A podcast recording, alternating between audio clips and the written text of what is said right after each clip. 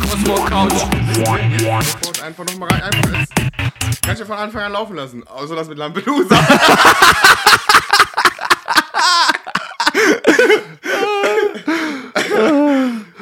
Ja, na, ich, ich könnte theoretisch könnte ich schon. Ich glaube, wie heißt Halt so ein Audio-Ding. so ein Klatschen einblenden. Ich wollte, nein, ich wollte einfach klatschen werden. Was soll ich jetzt mal sagen? Ja. Na, fangen wir an, ha? Ja. Mit dir im Podcast aufnehmen ist furchtbar. oh Gott.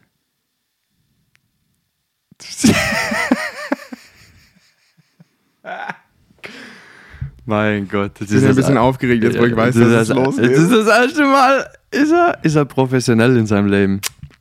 Na. Bro, du,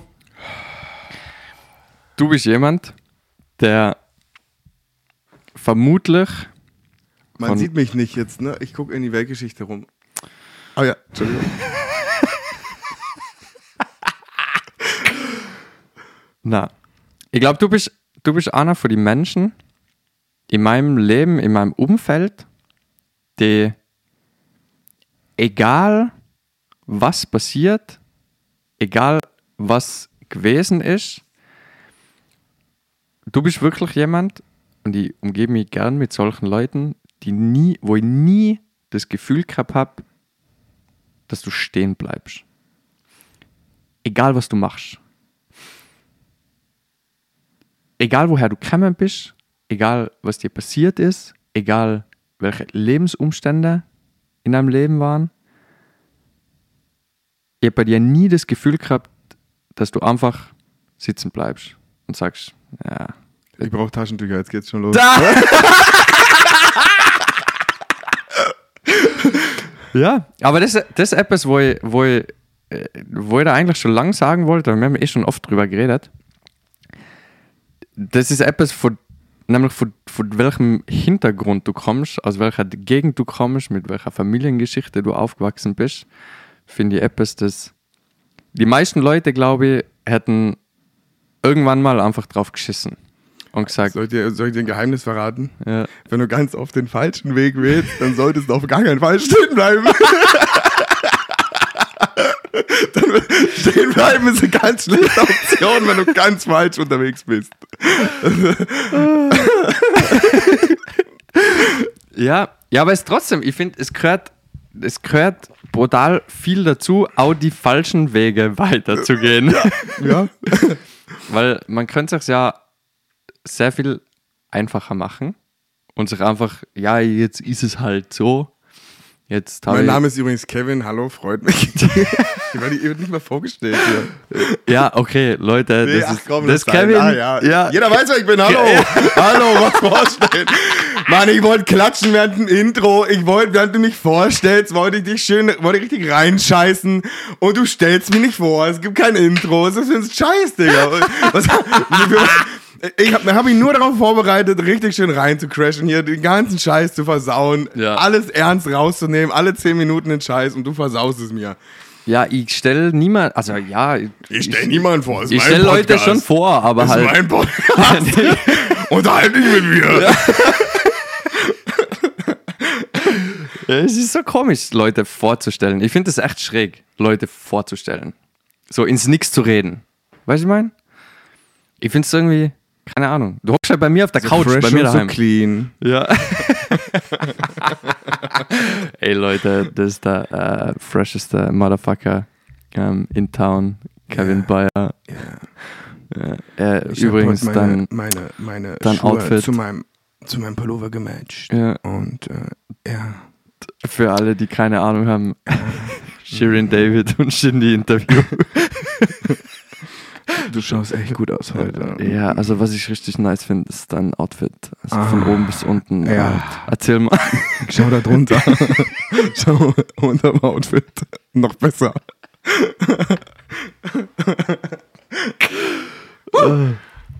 Na, also über was wir eigentlich reden wollten. Statt Shirin David und, und Shindy Ist Podcast. das eigentlich der Albaner Adler da oben, oder? Äh, ja, natürlich. Bist du Albaner?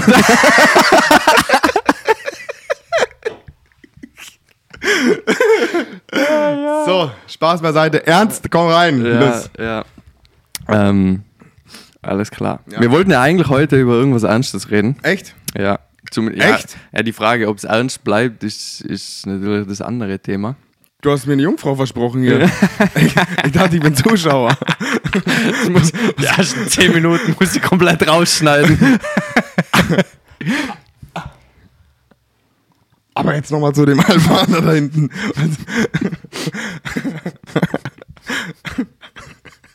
Sorry.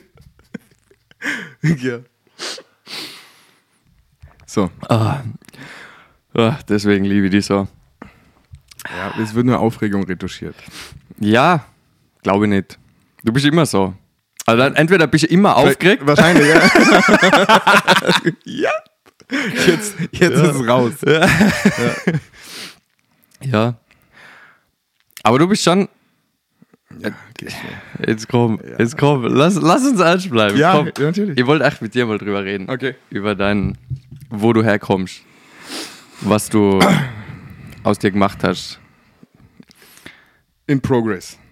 In progress, ja. Ja, ja. Wo bist du aufgewachsen? Frankfurt.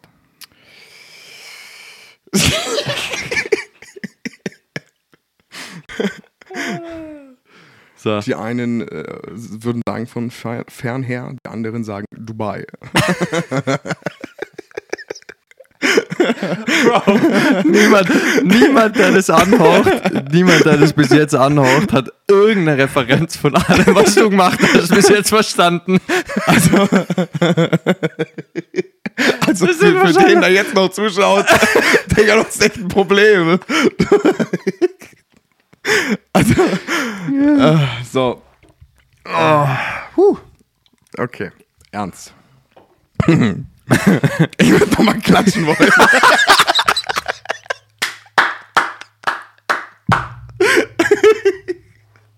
okay, belassen wir es dabei. So, boah, hier ist echt warm drin, Alter. Ah. So, also, wo komme ich her? Ja. Frankfurt, Frankfurt an der Oder, an der Oder. in Brandenburg. Tiefster Osten, polnische Grenze. Zwischen Sumpfgebieten und, und brauner Einöde. Ja? Nice. Klingt, klingt nicht so Das nice. Pong- Pendant zu Vorarlberg. Die andere Seite. Naja, ja, im Vorarlberg gibt es schon auch seine braunen Ecken. Ähm, Ja, aber ja, Frankfurt an der Oder. Wie lang, wie lang bist du in, wie lang hast du in Frankfurt an der Oder gewohnt? 18 Jahre, glaube ich. Ich glaube mit 19. Ah, Ja, ich glaube so zwischen 18, Ende 18, Anfang 19 bin ich, glaube ich, da hergezogen. Warum bist du hergekommen?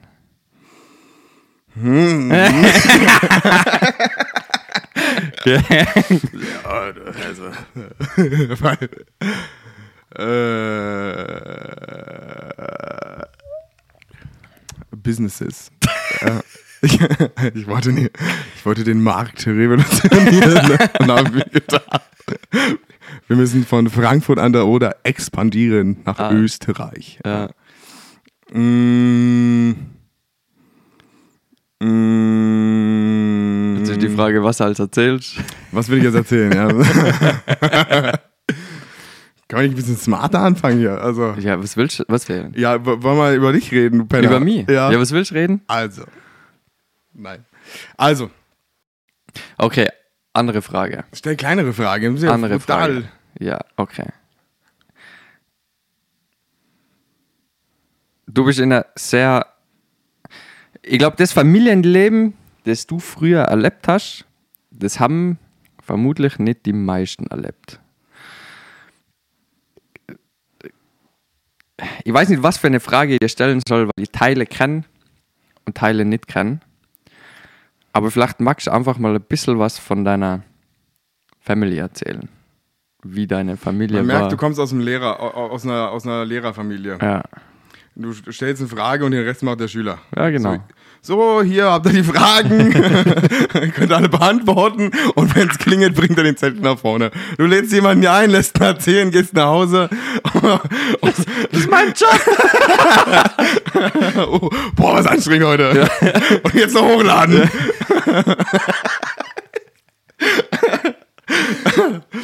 also, ähm, wie war die Frage? Darf ich nochmal Also, klatschen? erzähl mal was von deiner Family. Wie du aufgewachsen bist. Mm, wie bin ich aufgewachsen? in, einem, in einem Haus, in einem Plattenbau. Okay, lass mir eine andere Frage stellen. Dein Vater war Zuhälter. Ja, Wie war das? cool. ja, mein Vater war, mein Vater, mein Erzeuger, mein leiblicher Erzeuger, du bist so ein Schwein. Du bist, so ein Dein Erzeuger war mein, Zuhälter. Mein, mein, mein Erzeuger war bei uns zu Hause, bis ich sieben war. Du Schwein, du kommst hier gleich mit den härtesten Ja, Kack die sicher. Ecke. Du bist so eine Drecksau. Ja, wenn ich die schon mal da sitzen habe, weißt du, jetzt kommst du mir nicht mehr aus. Auf den Bau mal ein hier, du. Den Namen kann ich gleich rauszensieren.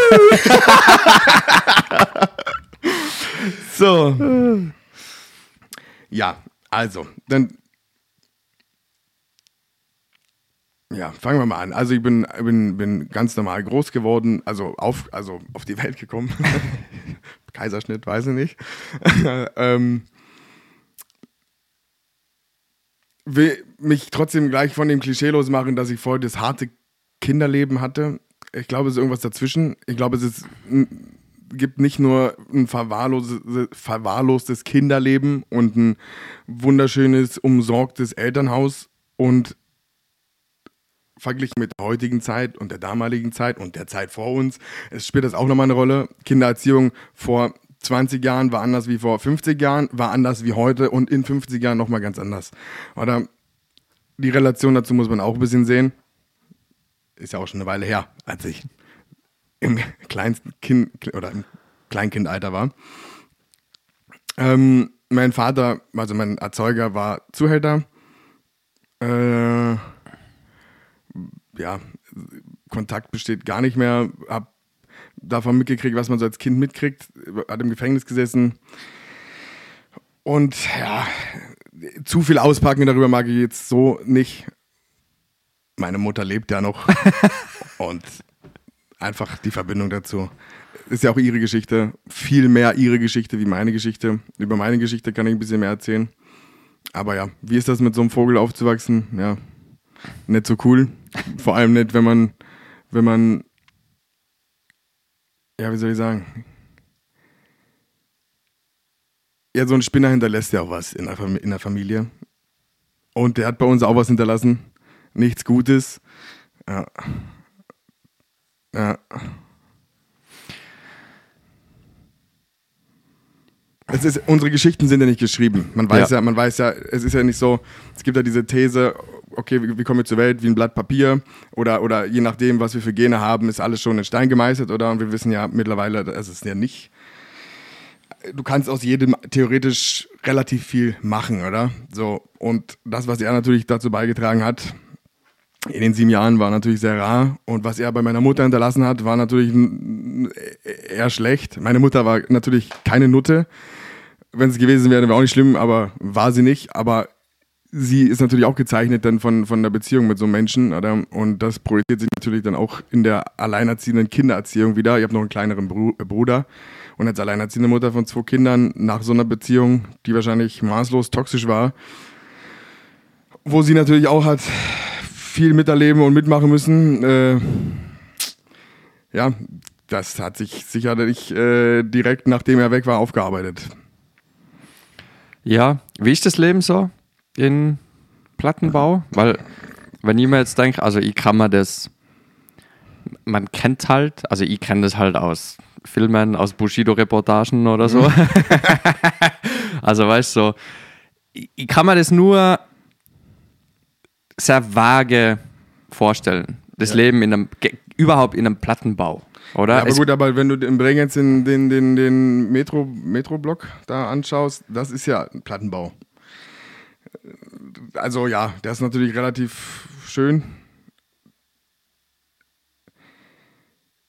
Ich glaube, der Unterschied zwischen einem Land wie Deutschland und Österreich, wobei das ja bei uns ja auch gibt, aber viel weniger in den Dimensionen, Wobei unsere Plattenbauten jetzt auch nicht alle 20 Etagen und mega groß, aber es waren relativ viel. Mittlerweile wurde recht viel abgerissen, weil immer mehr Leute aus der Stadt, also die Stadt verlassen haben. Aber ähm, es ist schon mal ein Unterschied, wenn du so ein großes Land hast wie Deutschland. Die Leute müssen irgendwo wohnen, logisch. Und äh, dann hat halt nicht jeder sein Haus oder sein, sein, sein, sein Mehrparteienhaus, wo so, so zehn Familien drin wohnen und das ist alles so ein bisschen, du hast so alles in deiner Straße und auf deinem Hinterhof, sondern dann sind es halt nicht zehn Familien, sondern sind es vielleicht 50, was schon eine ganz andere Kultur in der Straße schafft. Aber in dem drinne wohnen ist ja eigentlich, musst du dir so vorstellen, jeder hat so seinen, Ka also ist ja wie so ein Baukasten aufgebaut, Ja. oder? So, der eine hat ein paar mehr Zimmer, der, eine, der andere weniger. Was du da drin aber für dich machst, ist natürlich komplett deins, oder? So, und da aus meinem Umfeld damals so ziemlich jeder irgendwie in, einem, äh, in so einem Plattenbau gewohnt hat oder recht viele, hast du natürlich alles gesehen, oder? Von völligen Verwahrlosungen bis hin zu wunderschönen Wohnungen, oder? Es ist die Frage, was du aus deiner Kiste da halt machst, oder? Und es ist ja nicht so, dass du jetzt. Also, der Durchschnitt ist mal, es ist beheizt und es ist, es ist, es ist warm im Winter und es ist, es ist sanitär, technisch ist alles, es passt alles. Und dann gibt es natürlich auch die schlechteren. So, meine ersten zwei Wohnungen waren eher unterdurchschnittlich. ja, waren, glaube ich, alle unsere Wohnungen. ja, äh, aber also da war es halt im Winter kalt. äh.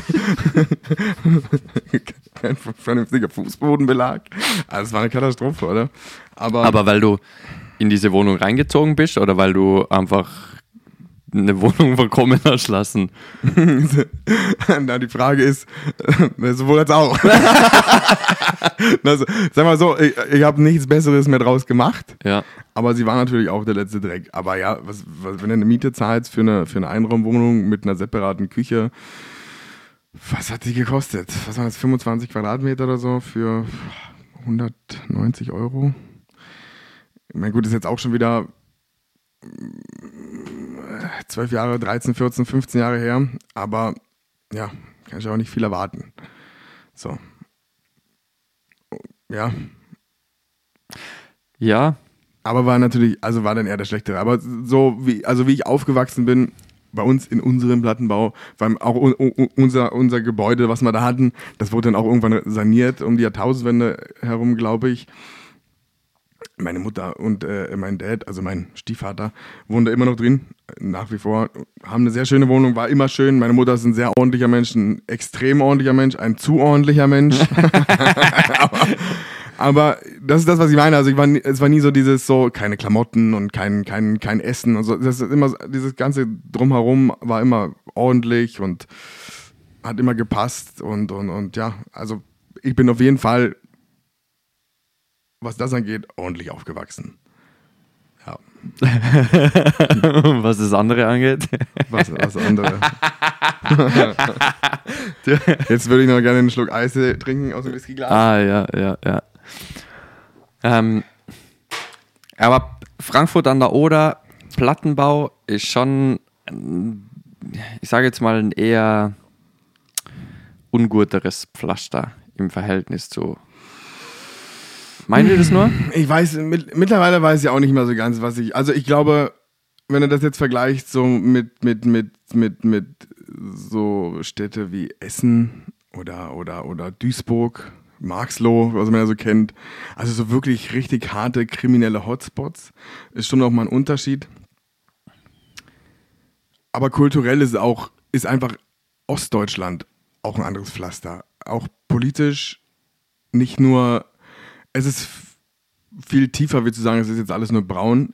Es ist auf jeden Fall sehr ursprünglich deutsch, so wie die Deutschen in der DDR sind, so ist der ursprüngliche Deutsche noch. Das, und die sind halt so, oder? Was, ob das gut ist oder nicht, ist ja ist immer wurscht, aber es ist auch eine Frage der Identität. mittlerweile heute nach, dem, nach den ganzen Flüchtlingen und so ist es ein bisschen anders, aber man kann natürlich das Ghetto sozusagen nicht vergleichen mit dem, was man so aus Rap-Videos kennt, oder? Ja. Dafür gab es die Ausländer damals nicht. Ja. Also, und da hätte, da hätte, auch, hätte sich auch keiner groß verirrt bei uns.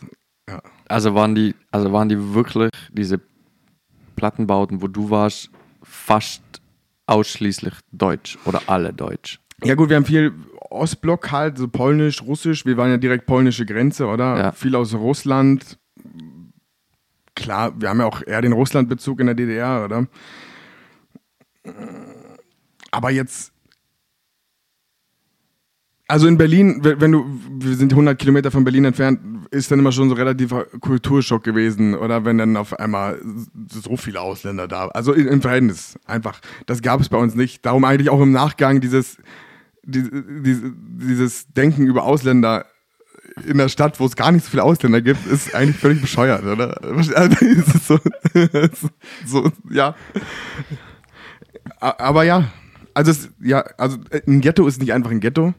We- Weißt du, wie ich meine? Ein Plattenbau ist nicht einfach ein Plattenbau.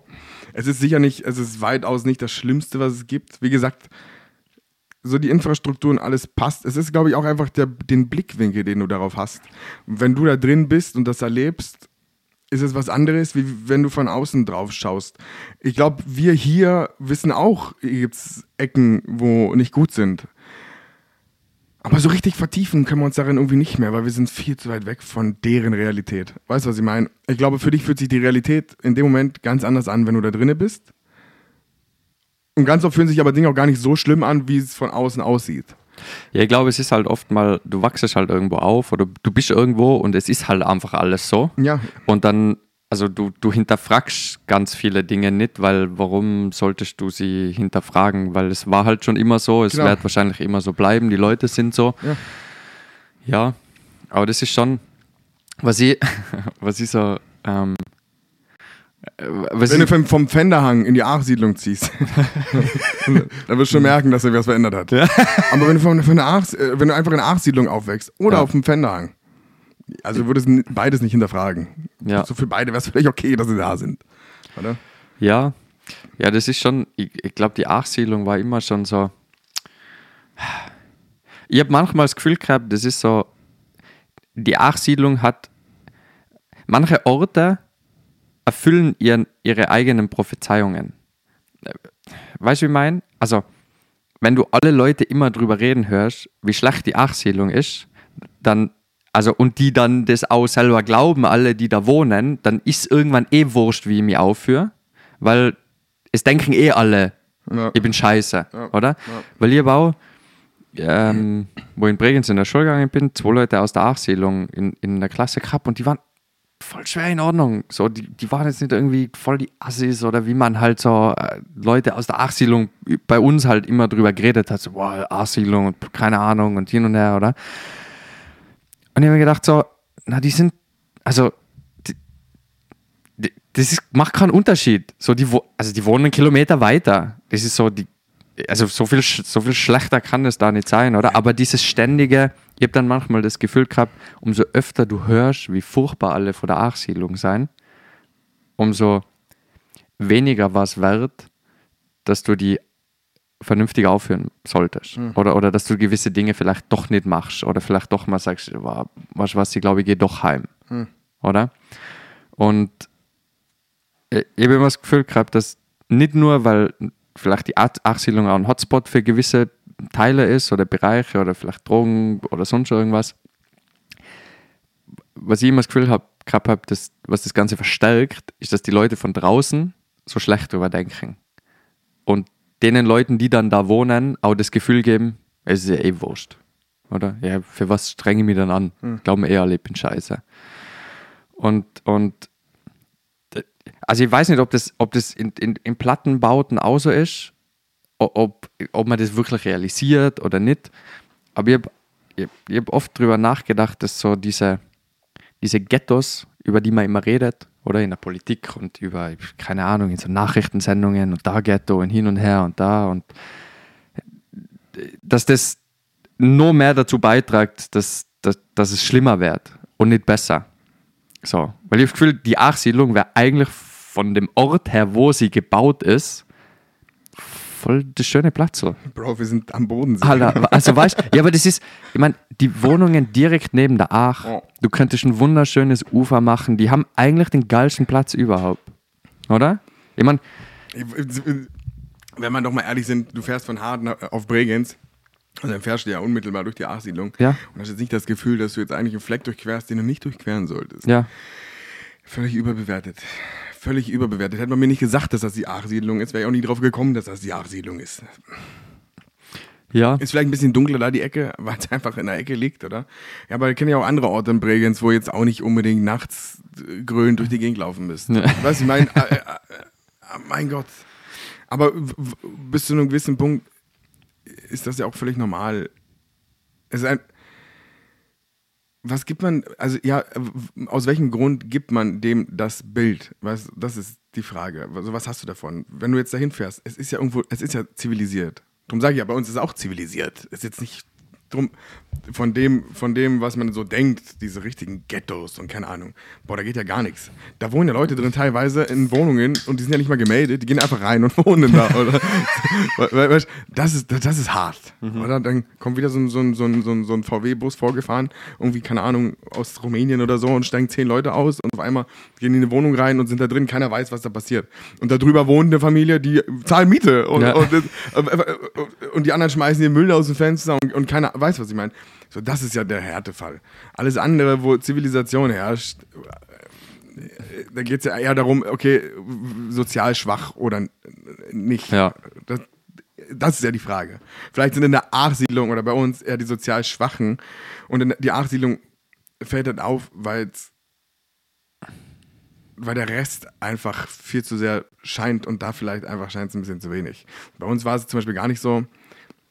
Bei uns fähr- ist es aus meiner Perspektive eher aufgefallen, wenn du zu viel gescheint hast. da war schon Bonse, dann wurdest du verteufelt und ah, weil, weil er, also weil er die Masse war normal und weniger.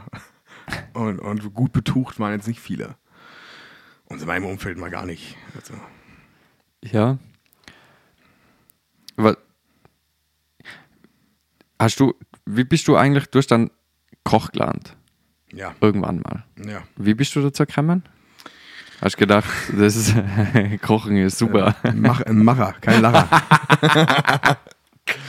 ja, also ich habe mir gedacht, ähm, ich, ich habe die Produkte gesehen und wollte die Produkte natürlich zu etwas Besserem verarbeiten, habe dies dann getan und gesehen, ah, da ist meine Leidenschaft, habe mich weiter geschult. Nee, also eigentlich bin ich aus der Schule geflogen, nachdem ich jede Schulstrafe zweimal durch hatte. Wussten sie dann auch nicht mehr so ganz, was sie mit mir machen sollten. Und da ich so ein Störfaktor auf der Schule war, war irgendwie der Plan, glaube ich, so insgeheim von den Lehrern, ey, wir müssen ihn wegkriegen. Das, das, das ist überhaupt nicht gut. Der macht dir nur Scheiße. Und zieht die auch noch in, ihren, in seinen Bann, oder? Und die machen ja halt auch alle Scheiße. Und dann war so irgendwann so ein Gespräch und ich so, ja, Kevin, ey, ja, du merkst ja selber, äh, Schule ist ja nicht so deins, oder? Haben sie gesagt? ja, ja, weiß ich nicht, meine ich schon so lange her. Also halt nicht so, keine, ich habe nur noch geschwänzt. Es war nicht, weil ich zu, ja, das sagen immer alle, ich bin nicht so dumm. Das sag ich auch meistens, immer. meistens die dumm, dümmsten gewesen, oder? ey, ey, gar nicht dumm, aber ja. Na, Ich wäre eigentlich voll der gute Schüler gewesen, aber. ich bin dumm. Na, ich habe einfach keinen Bock gehabt. Und ähm, dann. Ja, muss ich es überhaupt erklären? Muss ich eigentlich nicht. Ja, ich habe, ich hab, äh, äh, weiß nicht, Schule. Bis zur sechsten Klasse lief alles super. Also bei uns wechselt man in der sechsten Klasse die Schule. Ich sollte aufs Gymnasium eigentlich gehen, also stand zu, zur Auswahl Sportschule, weil ich damals noch in einem Fußballverein war. So, und dann kam die weiterführende Schule und ähm, ich glaube, und ich weiß mittlerweile, dass dann kam halt so diese falschen Vorbilder.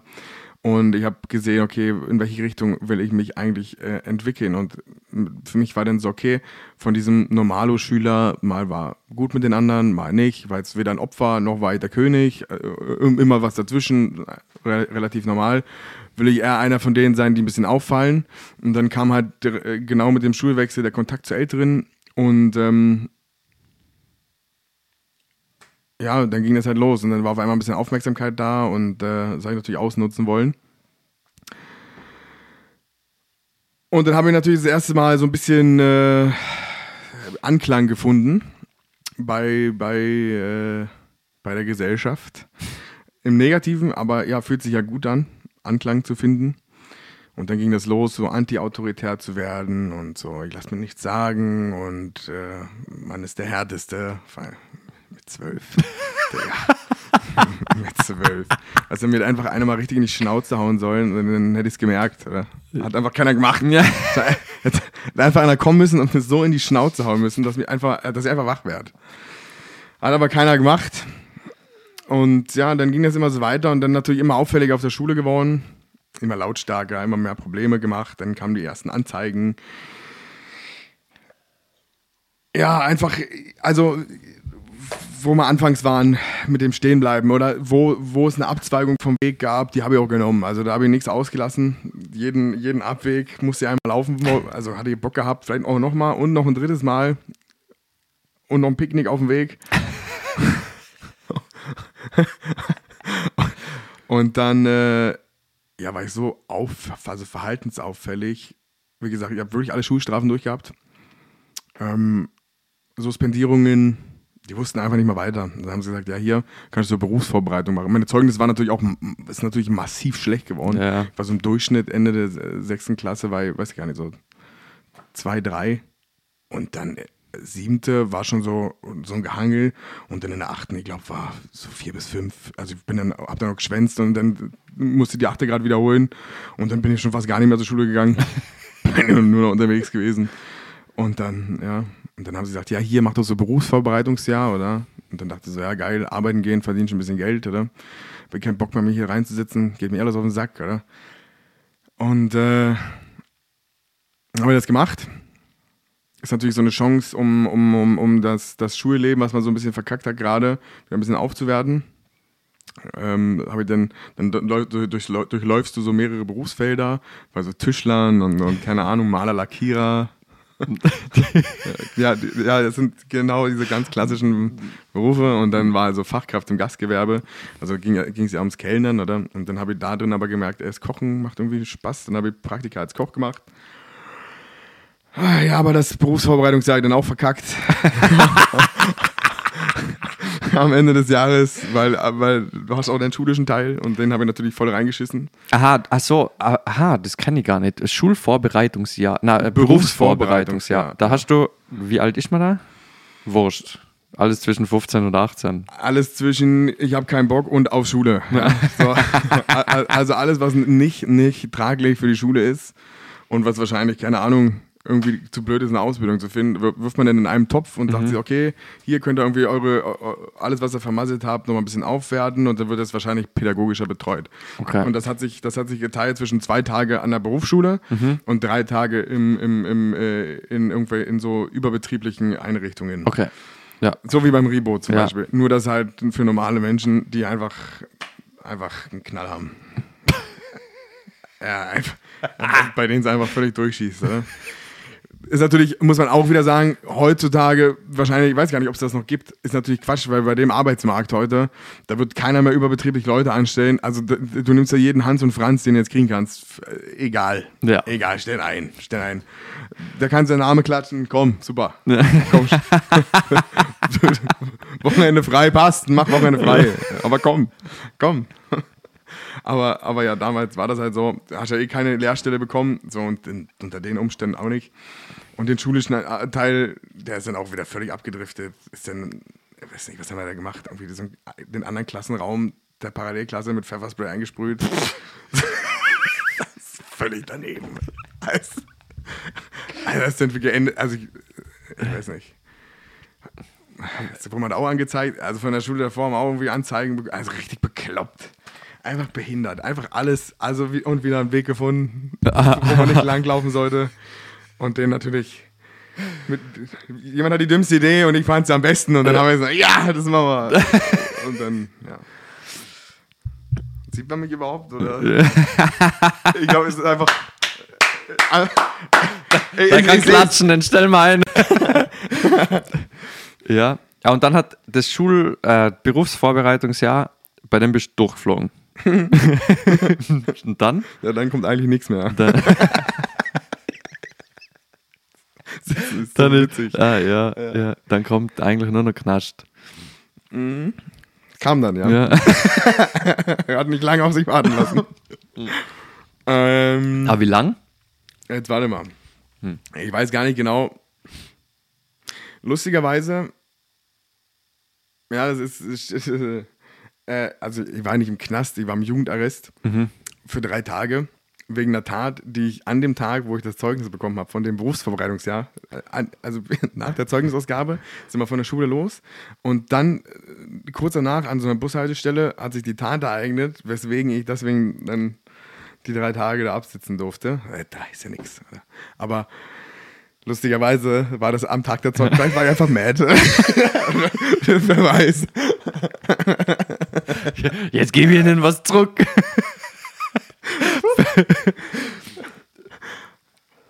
ja, und dann vom. Ja, und wie bist du dann. Wie bist du, wie hast du dann weitergemacht? Wie alt warst du da? 16. 15, 16. Mittlerweile war ich dann auch schon in so, ein, in so einer WG, Wohngemeinschaft, Heim, you name it. Ähm, bin dann von zu Hause natürlich ausgezogen vorher. Und dann, boah, ich war. Ich weiß es nicht mehr genau. Im, in, im, Im praktischen Teil hat immer alles gut funktioniert. Also arbeiten war eigentlich sowieso immer schon meins. Und äh, hat mir auch Spaß gemacht. Und hab da eigentlich auch, glaube nicht gefehlt. Kann mich nicht dran erinnern. Vielleicht mal einen Tag oder zwei, aber eher nicht. Und die Ausbildnerin da, glaube ich, hat mir dann mitverholfen dazu, dass ich in einer anderen überbetrieblichen Stelle meine Ausbildung anfangen kann. Aber auch halt überbetrieblich. Also eigentlich so vom Fachlichen her, ja, ist zweigeteilt. Also mein, wir, wir hatten so zwei Lehrmeister und von einem halte ich sehr viel, bis heute noch. Den Herrn Zimmer, Detlef Zimmer, falls du siehst. War also wirklich so ein, so ein Mentor für mich. Eine ganz lange Zeit, hat immer zu mir gehalten. Ist mit mir zu meinen Gerichtsverhandlungen gekommen und hat da äh, ein Wort für mich eingelegt und gemacht und getan, dass ich ja ein mildes Urteil kriege für die Scheiße, die ich verzapft habe. Der Typ hat wirklich so eine richtige, äh, ja, man kann schon Vaterrolle nennen. Am Anfang war er sehr hart mit mir, ich habe ihn gehasst, wie die Pest habe ich ihn gehasst. Geheult wegen dem. Am Morgen um sechs, wir mussten um sechs anfangen, ist auch nicht meine Zeit, ne? Wahrscheinlich auch der Grund, warum es dann irgendwann auch nicht mehr geklappt hat mit der Ausbildung, aber, aber am, am Morgen um sechs scheißt er mich da zusammen und denkt so, Digga, ich hab einfach geheult. Bin, bin ins Kühlhaus, hab geheult, am Morgen um sechs. geil, so geil die Ausbildung. Es macht so Spaß hier. klassische Küchenlehre. Ja. Bis er dann irgendwann nach einem halben Jahr, die hatten in dem, wo ich war, so ein Austauschprogramm, wo, wo, von dem ich auch wusste, wo die äh, eine bestimmte Anzahl oder be- bestimmte äh, Lehrlinge mit in die Türkei nehmen können. So, und dann kannst du da drei Wochen arbeiten in einem à la carte Restaurant in einem anderen Land und bist da halt alleine, oder? Auf dich allein gestellt. Ich wusste das, hätte nie gerechnet, dass er mich fragt, weil ich dachte, er hasst mich. Und ich war im ersten Lehrjahr. Und auf einmal ruft er mich ins Büro und dann sagt er so, ja, Herr Bayer, Sie müssen sich versetzen lassen. Und ich weiß nicht warum. Das war nämlich eigentlich so ein Moment, wo ich dachte so, das ist eigentlich der Moment, wo bei mir so ein, wo es bei mir dann sofort losgeht, oder? Du Wichser. Und Das Ding ist, ich habe das auch nie so richtig verstanden, weil mir, der Job hat mir schon Spaß gemacht. Mir hat alles Spaß gemacht, auch wie er mir das erklärt hat. Ich habe ihn irgendwie zu schätzen gewusst, aber ich konnte nicht leiden, weil ich das Gefühl hatte, er kann mich auch nicht leiden. So, okay, lass mich. Aber er konnte es nicht so ganz erklären. Und in dem Moment war so, okay, ich war irgendwie am Schweigen. Wahrscheinlich, weil er eh wusste, okay, jetzt viele Alternativen hast du jetzt auch nicht mehr. Also jetzt das erste Mal im inne tun. Ja? Und dann guckt er mich an und sagt so, ja, oder willst du mit mir mit in die Türkei? Also halt zu den Dings. Und ich so, what? War voll überrascht. Und da war so das erste Mal, wo er mir gezeigt hat, was er von mir hält. Ich glaube, das hat mich, ich glaube, das war so ein Moment, der mir wahrscheinlich immer gefehlt hat, dass mal irgendjemand, der Wissen hat, was ich gerne hätte, weil mich der Job ja interessiert hat, so von mir denkt. Ich glaube, wahrscheinlich hat er mich damit gehabt. Und seitdem an war er mein Homeboy. Und als ich dann irgendwann im Verlaufe der Lehre dann auch angefangen habe, die Lehre, Lehre zu schwänzen, stand er jeden Tag bei mir auf der Matte und hat versucht, mir aus dem Bett zu klingeln. Der ist losgefahren und, und ist zu mir nach Hause gefahren und hat geklingelt. Der hat nicht nachgelassen. Der hat da eine halbe Stunde gestanden geklingelt. Ja. Und ich dachte mir so, Digga, kannst du nicht, also, ja, also, also mein Gewissen in dem Moment war pff, Talfahrt. Ja, Aber hat auch nicht funktioniert. ja, und dann ist sich das alles so im Sande verlaufen. Ja, bis ich mich dann irgendwann, das letzte Lehrjahr, das zwei, die Hälfte vom zweiten Lehrjahr war dann schon nicht mehr da. Und das dritte, kurz vorm Ende des dritten Lehrjahres war dann eh klar, okay, das war's. Und raus. äh, alles witzig. Ja, aber irgendwann hast du ja fertig gemacht. Oder arbeitest du ohne Lehrabschluss? Na, na, dann war noch so, so dieser kurze Gedanke, man könnte nach Berlin jetzt durchstarten. Ja, ein Glück nicht. Am bestes Pflaster, die, die Karriere weiterführen. Ja, da was ganz Neues machen, scheiß auf Gastronomie, wir machen was Neues. Da war ja noch, der Flughafen sollte ja fast fertig gebaut sein, ja, das ist jetzt auch nur zwölf Jahre her. Ja. Stell dir vor, wir hätten auf den Flughafen gesetzt. Mensch, wie lange wäre ich noch arbeitslos gewesen? das wäre eigentlich meine Karte gewesen. Am Flughafen wird mich schon jemand brauchen. Ja, der war, war so Familienfeier von uns. Und meine Tante und äh, ihre Freundin und mein Cousin, die haben schon hier in Vorarlberg gewohnt. Schon ein paar Jahre, ich weiß gar nicht wie lang. Und äh, war halt so Familientreffen bei uns in Frankfurt und ähm, dann war danach so ein bisschen Afterparty.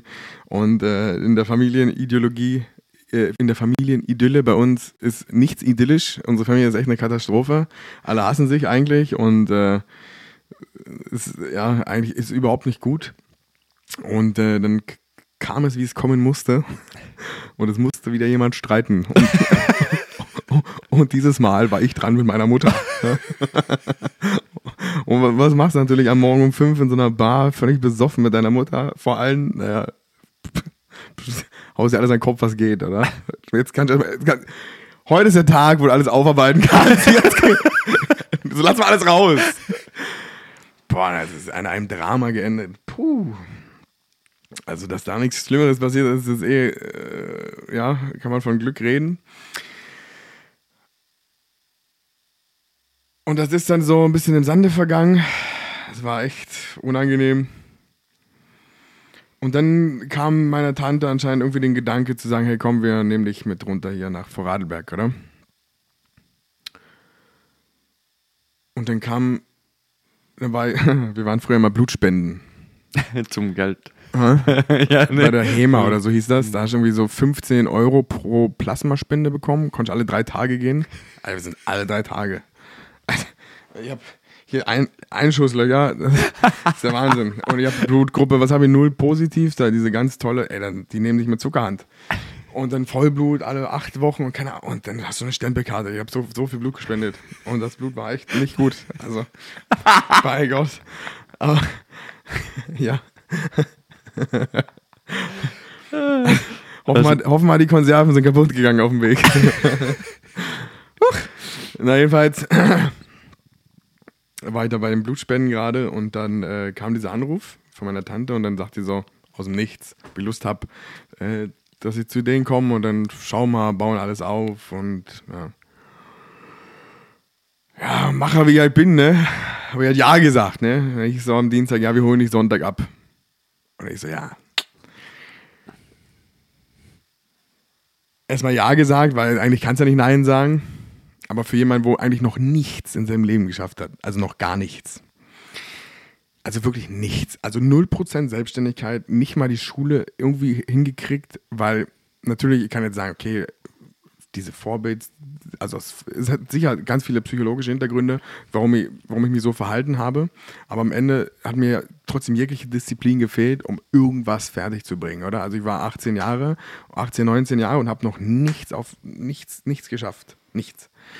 Und dann so einen Schritt zu machen.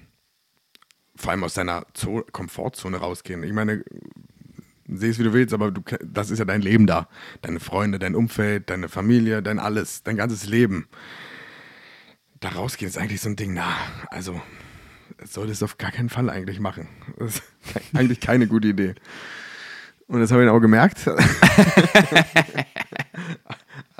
Weil ich hatte nur fünf Tage Zeit, bis dieser Moment kam, als ich äh, die Stadt verlassen musste. Und es war auch klar, ich kann nicht jetzt einfach dann mal jede Woche schnell vorbeikommen. Das sind 800 Kilometer. Das ist brutal eigentlich. Das Ja. ist schon echt weit. Und da muss ich auch mal, also ich, ich hätte ja nicht mal das Geld gehabt, Nee. um meine Tante zu besuchen. Ja. Also wie zur Hölle soll ich von da unten jetzt immer schnell wegkommen, um nach Frankfurt zu kommen? Dann war natürlich, ja, ich gehe nach Österreich, dick Geld verdienen und keine Ahnung. Also bis ich hier wirklich mal Geld verdient habe, ist eh viel Zeit vergangen. Aber hab schon erzählt, boah, ich hab schon, huh. Da war gar nichts, Alter. War, war teilweise noch schlimmer, weil das Amt gar nicht mehr auf dich geschaut hat. Dann musstest du auf einmal selber klarkommen, der Dispo wurde immer größer. Aber Hauptsache, oh, ich bin in Österreich, verdiene jetzt voll Geld, oder? Puh! Ja, Österreich kostet halt auch ein bisschen mehr Geld wie Frankfurt oder. Dazu mal auf jeden Fall. Heute vielleicht nicht mehr so, aber. Ja, und dann äh, kam der Tag, dieser Sonntag, von fünf schmerzhaft begleiteten Tagen des Abschieds meines Umfeldes, die ich auch voll zelebriert habe. Oh, wie sich halt so gehört. Und dann, äh, ja, wieder hergezogen. Und das war halt wie so ein Neuanfang und habe mir gesagt, hey, jetzt vernünftig und jetzt so eine Partyzeit in Frankfurt. Drum, drum stimmt, genau, drum habe ich meine Lehre geschwänzt. Ich bin fünfmal die Woche nach Berlin gefahren zum Feiern. in irgendwelche Clubs. also ich war echt so drei bis fünfmal die Woche war ich in irgendwelchen Clubs Ja. unterwegs. Also du hast einfach immer Ja gesagt, egal zu was. Ja, Hauptsache es hat Spaß gemacht. Ja, ja. Ich wollte einfach Spaß haben. Einfach eine große Mischung aus be betäubt deinen Alltag, mach die Augen zu vor der Realität und ähm, versuch's so lustig wie möglich zu haben. Denn, denn ich glaube, dann, dann siehst du den Rest einfach nicht. Ich glaube, das war. Es hätte sicher andere Wege gegeben, die viel mehr Intelligenz erfordert hätten, die man aber von einem 18-Jährigen nicht erwarten muss. Und darum glaube ich, dass das so eine Selbsttherapie war, ohne dass ich es wusste, dass ich mich da alleine reinbegeben habe, um alles um mich herum auszuschalten. So im Nachgang. Ich glaube, ohne dem wäre es mir nicht besser gegangen. Und erfolgreicher wäre auch nichts geworden. Denke nicht. Ich glaube, manchmal gehören solche Dinge einfach wie dazu. Ja. Also das, ich meine, ich kann mich nur erinnern, wie ich so in diesem Alter war. Also ich, ich bin ja schon sehr behütet und sehr gut aufgewachsen, in einem, also sehr weit weg von Plattenbau. Ähm, äh, und habe dann irgendwann beschlossen, nö, also ich will auf jeden Fall weg von dieser schönen, ru- ruhigen, entspannten Welt, ga, ga, ga, ganz tief rein in, in, ähm, in alle möglichen Problemfelder, die es halt irgendwie so gibt. Und habe zum Glück nie irgendeinen richtigen Scheiß oder so angestellt. Aber das ist so, also ich habe also ich habe sicher fast, Ja, ich, ein bisschen muss ja, also ich habe sicher fast zehn Jahre von meinem Leben komplett verschwendet. Also ich habe, aber nicht im Sinne von, Oh, jetzt, jetzt, jetzt werden wir philosophisch. Ich spüre es. Jetzt kommt's. Jetzt geht's los. Jetzt geht's los. aber gar nicht im Sinne von, von, von verschwendet.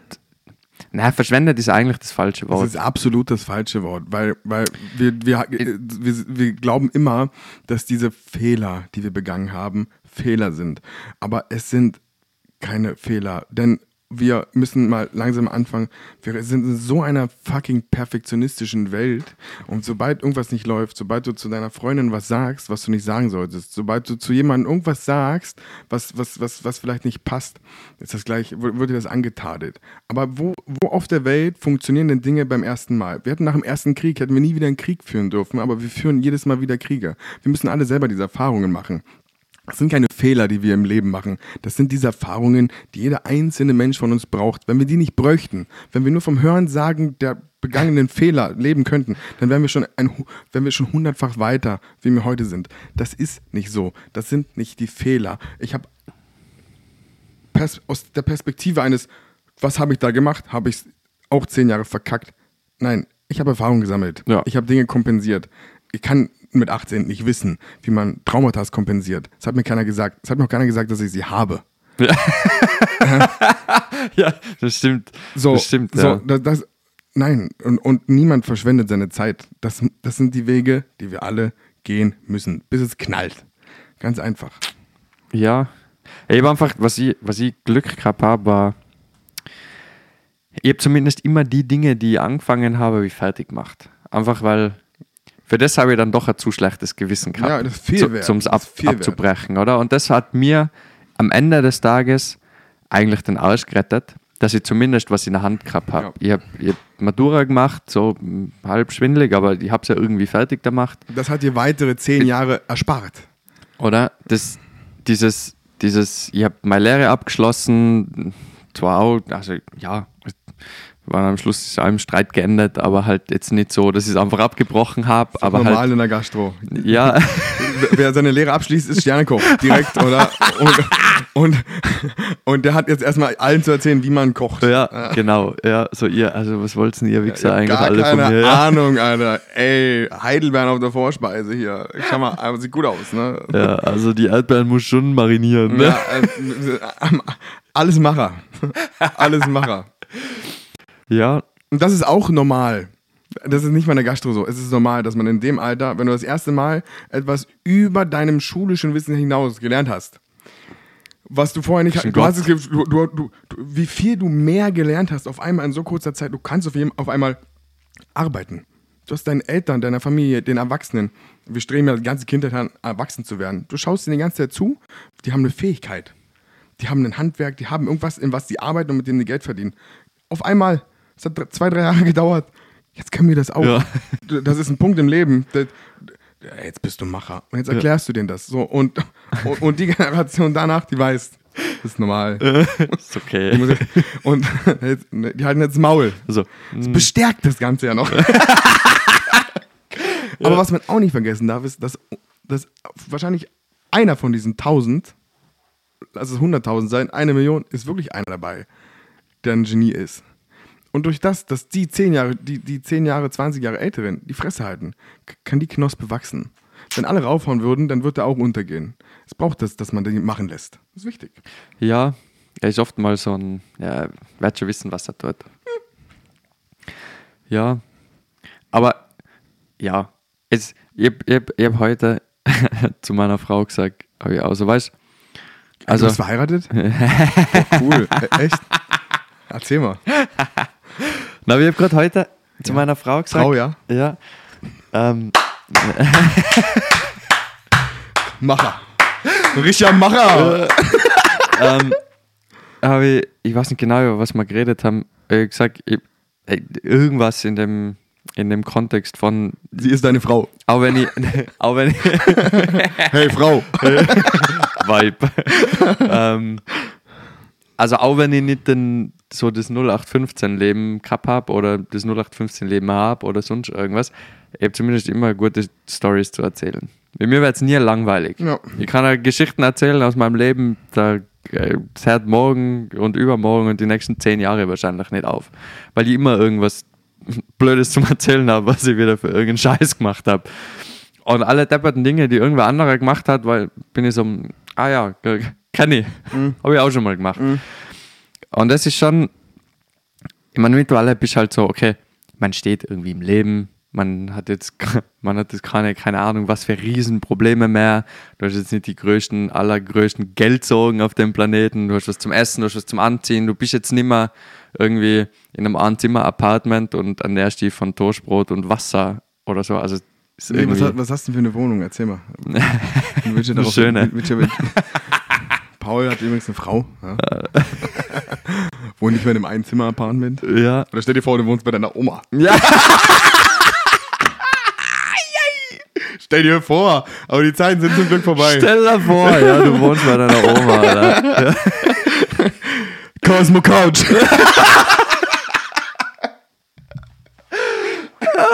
Ich schwör, bei uns kann man nichts machen, ohne dass man dafür nicht irgendwann durch den Dreck gezogen wird. Ja, ich, ich interview dich dann auch mal.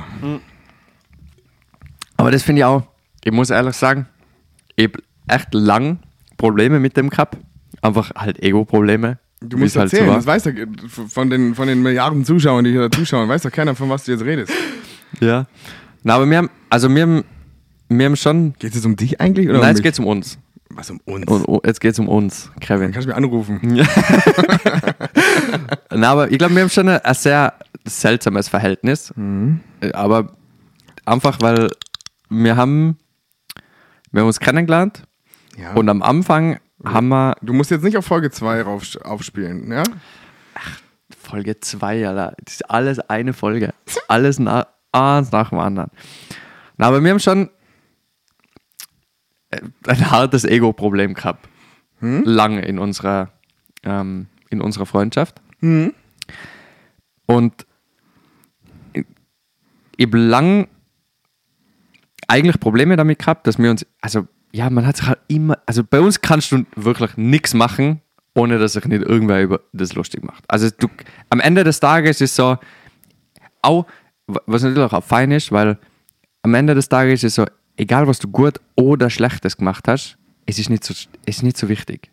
Es ist alles nicht so wichtig. Es ist so, Leute, entspannt dich. Ah, du bist gut. Okay, ich hol dich mal wieder runter. Ah, du bist schlecht, Bro, lach drüber. Scheißegal, ist doch wurscht. Weißt du? Aber wenn du, bei, bei uns, also bei mir war es halt einfach lang dieses Ego so, nein, warum hör jetzt auf, auf meinem guten Zeug rumzuhacken, das ich mache, äh, bei den wenigen Guten, das ich halt so mache. Und dann irgendwann hat sich das natürlich aufgelöst, ähm, nach äh, langem, na, langem nicht miteinander reden und dann wieder miteinander reden. Ähm, Vielleicht habe hab ich es ja immer noch. äh, das kann sein, ja, aber ich glaube nicht. Sonst würden wir, sonst würden wir nicht. glaub nicht, sonst würden wir glaub nicht da hocken. Vielleicht bin ich jetzt einfach noch überlegener und lass dich im Glaube sein, alles ist gut. und ich gebe dir die Decke und du Dose kuschelst dich da drin ein. Ich so, oh ja, so schön. Ja, und warm. irgendwann und, und weg. eigentlich pisse ich die ganze Zeit unter die Decke runter. Oh, so schön. Na, aber das ist, das ist schon etwas, wo ich, wo ich, wo ich einfach nice finde, wo dieses, man muss nicht immer alles zu ernst nehmen. Es ist so, Es kommt einfach darauf an, mit wem und äh, es ist, ja, es kommt aufs Umfeld an. Ich glaube mal, der Ursprung des Ganzen in unserem Umfeld, dieses Sticheln, ist schon, also der Anfang des Ganzen war Missgunst. Ich würde schon sagen, dass ich da die treibende Kraft war mit dem Ganzen, das schön in Humor verpacken und hihi, haha und alles ist witzig, oder? Und irgendwann ist aber daraus schon was gewachsen. Und irgendwann merkst du dann auch, okay, es geht nur darum, jetzt den Gag zu reißen über irgendjemanden und alles andere ist wurscht. Und dann ist aber noch dieser Faktor, dass irgendwann kristallisiert sich ja heraus, können die Leute damit umgehen oder können sie es nicht. Und du bist ja getriggert. Das heißt, wenn du das machen willst, dann kriegst du einen dummen Spruch, beziehungsweise du weißt schon, wenn du das offenbarst in der Runde, dann musst du was vorlegen. Dann ist dein Ansatz schon ein ganz anderer. Du denkst nicht zweimal über Scheitern nach, sondern du denkst dreimal darüber nach, wie du schon, bevor du darüber redest, ein Mindestmaß an Erfolg hast. Oder dich damit auseinandergesetzt hast. Was andere vielleicht nicht haben. Darum kommen die ganz schnell von ihrer Idee weg. Und wir wollen nicht die zehnte Eintagsfliege, sondern wir wollen was geschafft haben. Schau Marian. Schau, wie der jetzt gerade ausschaut. ja, pff, Das ist brutal, Alter. Ich konnte Marian, am Anfang war so, hatte ich mega Respekt vor Marian für seinen Sport und alles. Und dann jahrelang dachte ich mir so, Digga, halt's Maul. Du, du willst eine Diät machen, dann willst wieder, du willst wieder und da kommt gar nichts. Du willst einen Wettkampf machen, dann machst du doch wieder keinen. Du willst einen Wettkampf machen, dann machst du doch wieder keinen. Und dann war es war so, okay, halt's Maul. Und dann will er die 100. Diät machen und dann immer, wenn wir irgendwas essen, dann so, äh, kann ich. Und dann isst er doch mit. Und jetzt schau an, wie er ausschaut. Ich habe mir letztens geschrieben, für mich hat er schon gewonnen. Ist egal, was er da für eine Platzierung macht. Für mich persönlich hat er schon gewonnen. Er hat meinen höchsten Respekt für was er da geschafft hat. Ich habe letztens die, äh, für alle, die es nicht wissen, wir reden von Marian Leimecker. Der macht jetzt in vier Wochen seinen ersten Wettkampf, glaube ich. Ja, Ähm, Bodybuilding in Salzburg. ich glaube in Salzburg. Salzburg, ja. Und dann nochmal einen in Deutschland irgendwo. Kann es sein? Ja. Das weiß ich nicht. Ähm, ja, auf jeden Fall. Ich hab vor diese Woche, glaube ich, hat er eine Story gemacht mit seiner Form derzeit.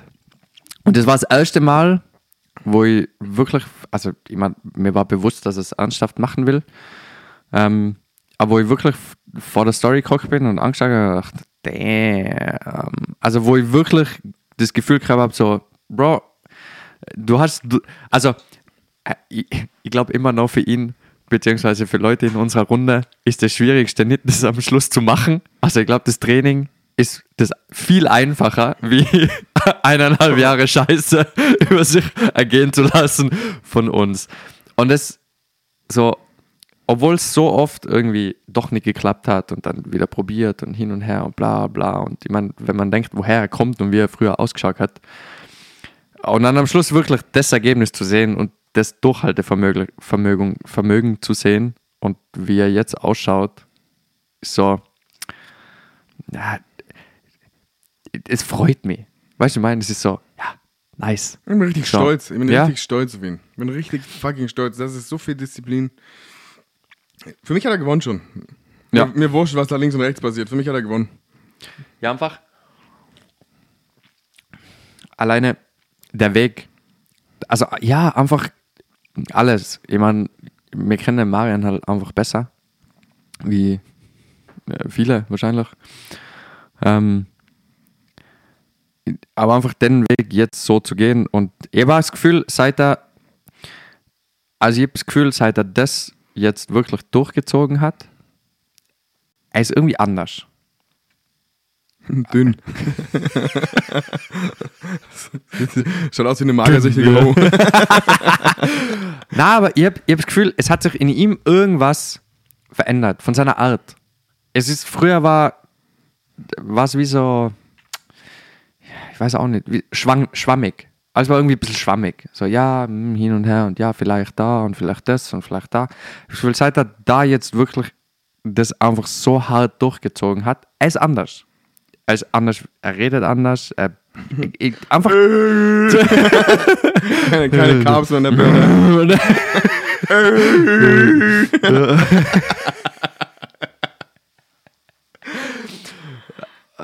Und ja, aber ich glaube, du weißt, was ich meine, Ja. oder? Macher. Ja, ein richt- richtiger Macher. Ich habe die ganze Zeit das Mikrofon. Sagt auch keiner was hier. Aber den habe ich Platz für. Nadler. ja, aber es ist, also, ja. Ich weiß eigentlich gar nicht mehr, auf was ihr aus wollt, ursprünglich.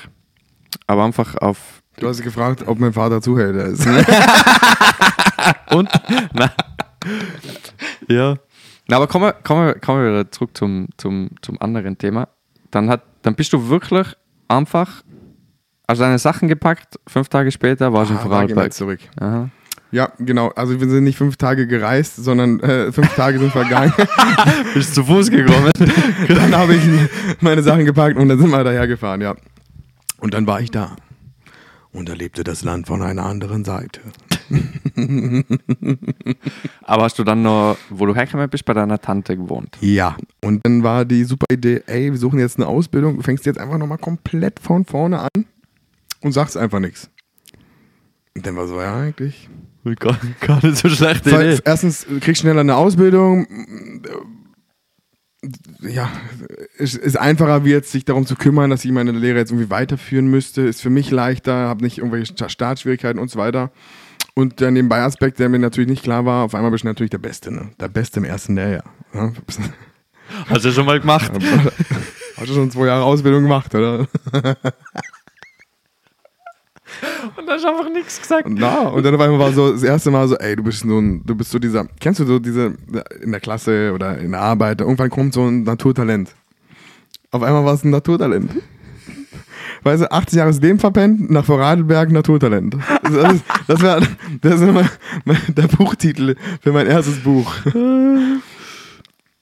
Ja, und auf einmal war ich Naturtalent. Und äh,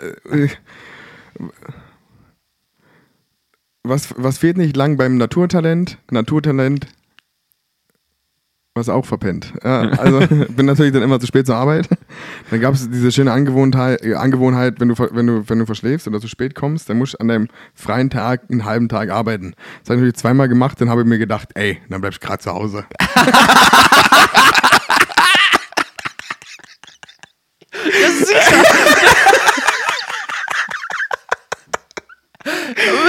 dummes System. Ja, ich bin ja, ah, nicht, ich bin, ja nicht blöd, ja. verschlafe, habe jetzt ein schlechtes Gewissen, gehe dann trotzdem Tag. zur Arbeit und, und kann an meinem freien Tag auch nochmal einen halben kommen. Und das ist mir auch noch, das ist mir am Anfang auch noch passiert, an dem halben freien Tag, aber auch noch verschlafen.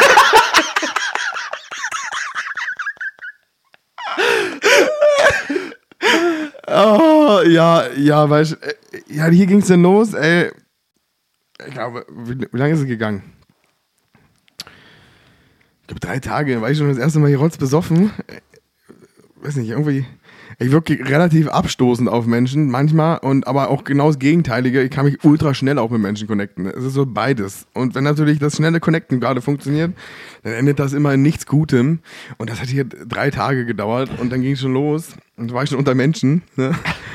War natürlich auch gut, aber ging es halt weiter hier. Ne? Da, wo man mit allem, was ich brechen wollte, drei Tage später, alles über den Haufen, war nur ein Tapetenwechsel. Wir sind wieder zurück. Alles gut, alles gut, alles gut, beruhigt euch. Alles wieder beim Alten. Und schlimmer. Und ja, dann, dann hat so ein bisschen Depression irgendwann reingekickt. Ich weiß nicht, ob ich mir das so ein bisschen ausgedacht habe in dem Moment, weil ich selber nicht mehr mit mir wusste, aber es wird schon alles so ein bisschen gewesen sein. Da gab es ja so innerfamiliäre Probleme, denn hier mit meiner Tante, meinem Cousin, ich habe mich aufgefühlt wie ein Idiot, muss man auch sagen. Der Move von meinem Cousin war aber auch nicht cool. Muss jetzt aber auch nicht so drauf eingehen. Das sind alte Kamellen. Jedenfalls, ähm, ja, gab es dann halt Theater und dann, äh, wie gesagt, aber, scheiße gebaut, hab, hab's ein bisschen zu überreizt. Die waren auch nicht, ich glaube, denen war auch nicht so bewusst, was das bedeutet, jemand wie mich jetzt äh, zu sich zu holen, oder? Ist ein netter Vorarlberg. Ja, na, na, ist schon nicht ohne, oder? Mein, mein, mein Cousin ist relativ, er ist ein paar Jahre älter, wohnt immer noch bei seiner Mama. Gut, jetzt glaube ich mittlerweile nicht mehr, aber hat sehr, äh, ja, um, familiär umgänglich, aber sozial gar nichts. Ne? Und dann mit mir hast du halt das komplette Gegenteil plus meine ganze Art und Weise, voll Testosteron geladen, in der Puber spät pubertierend, ganz merkwürdige Zeit. Ja, und dann hieß halt so, ja, hier, wir bezahlen ein Ticket nach Hause wieder zurück nach Frankfurt, so nach drei Monaten, nachdem ich dann wegen dieser Sache mit meinem Cousin auch meine Ausbildung da verloren habe. Oh. Und dann war für mich so, hm. Wenn ich jetzt wieder zurückgehe, ich meine, eigentlich bescheuert, weil ich war vorher eigentlich auch schon Verlierer. Also ich habe vorher auch nie was erreicht. Aber ich habe immer das Gefühl gehabt, dass ich voll der Macher bin. Dass ich voll was bin und mir war voll wichtig, so was denken. Drum, ich habe immer dieses, ja, was halt, glaube ich, recht viele in so einem Alter gemacht haben. Aber dachte, na, die Blöße kann ich mir nicht geben, jetzt zurück und das ist hier gescheitert. Weil ja, dann klappt ja gar nichts. Und dann habe ich gesagt, nö, das Ticket könnt ihr behalten. Ich gehe. Und weil ich natürlich dachte, ist ja die Schwester von meiner Mutter. Mit meiner Mutter war ja, wie gesagt, auch oft recht schwierig. Äh, dass die natürlich dann beide einer Meinung sind und natürlich ganz klare Position gegen mich haben, dachte ich mir so, ey, keinen Kontakt zu meiner Mutter, Auge halt wieder abbrechen. Habe ich auch gemacht dann, direkt. Und bin gegangen und wusste erstmal ein Jahr lang keiner, wo ich bin. Hat keiner mehr was von mir, von mir gehört. Ein Jahr, meine ganze Familie. Ich mit 19, anderes Land, gut, wir sprechen Deutsch. Unselbstständig des Todes. Keiner weiß, ist er noch da? Lebt, Lebt er noch? noch? Er wusste keiner. keiner. Mich hat keiner gesehen, keiner hat was gewusst vielleicht so über, über Ecken, Freunde, ich hatte noch Kontakte zu meiner Freundin damals äh, in Frankfurt, vielleicht da ist mal ein bisschen was durchgesickert oder zu meiner Mutter hin, aber sonst nichts. Und dann habe ich hier halt dann mit einer damaligen Freundin, die ich da kennengelernt habe, die mir geholfen, da eine Lehre zu finden. Mit Personalzimmer, ich musste irgendwo unterkommen. Stimmt, für das ist die Gastro schon auch gut. Ja. Ja, und dann habe ich da meine Lehre weitergemacht. Hast du die da fertig gemacht? Bis zu dem Tag.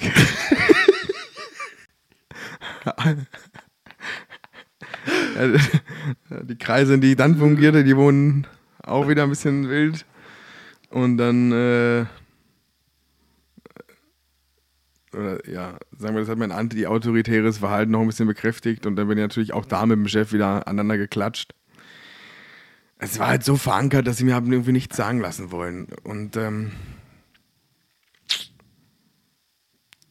dann war da auch wieder Ende im Gelände. Ne? Und dann habe ich mir gedacht, so, okay, jetzt hast du so viel, jetzt hast du ja lang genug Ausbildung gemacht, so die, die drei Jahre hast ja. Jetzt schau einfach, dass du, was muss ich jetzt machen, um meine Prüfung zu machen, oder? Und ähm, meine damalige Freundin, die kam damals aus Frankfurt, mit der kam ich, während ich aber schon hier war, dann zusammen und war schwanger.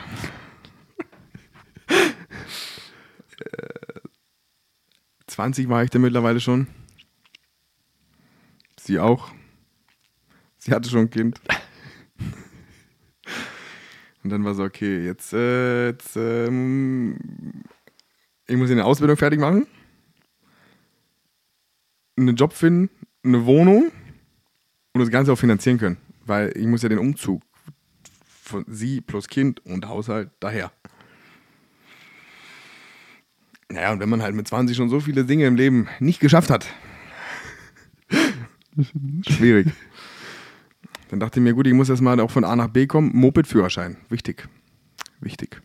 Auto gefahren bin ich ja schon ganz viel, aber halt ohne Führerschein. Und dann denkst du natürlich, ey, wenn du einen Moped-Führerschein machst, musst du nichts lernen.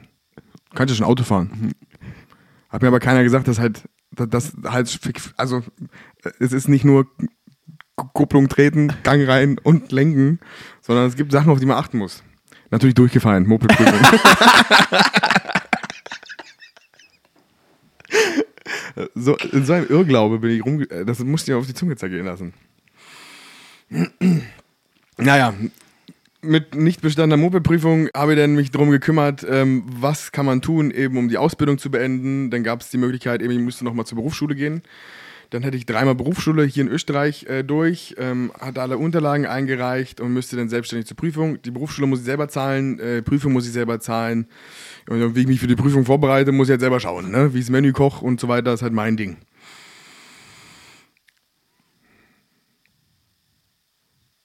Schlau wie ich halt war, habe ich das Menü natürlich nicht vorgekocht. Denn auch kochen konnte ich ja bereits. hab trotzdem bestanden. Ja.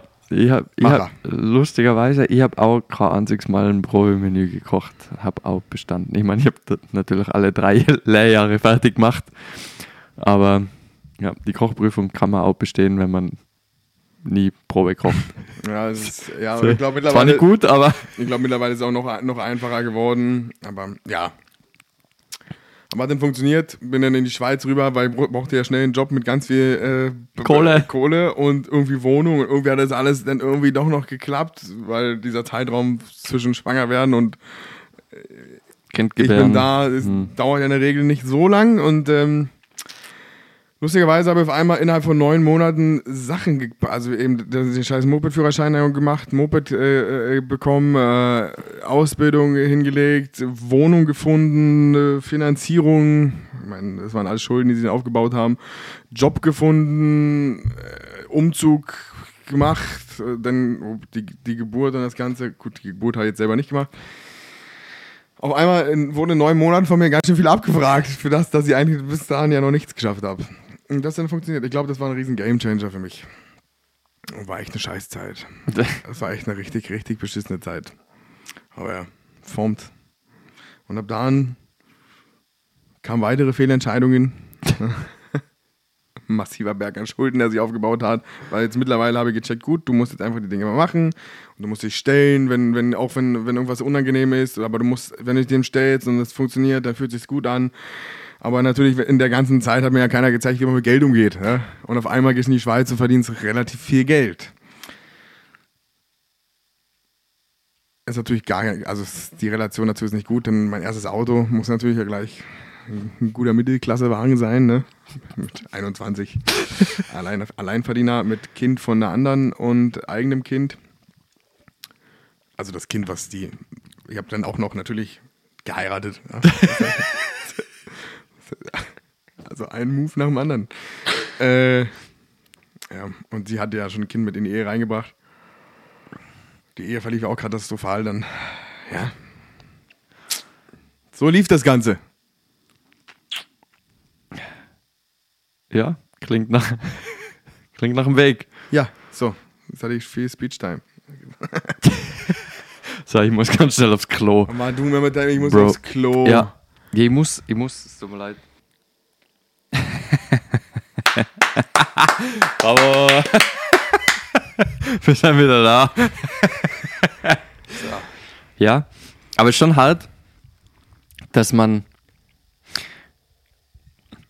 dass man so oft Scheiße bauen kann, beziehungsweise die falschen Entscheidungen treffen kann und trotzdem am Ende irgendwie doch noch auf den richtigen Weg kommt. Also, ich meine, also du, du hast ja eigentlich fast alles verkackt.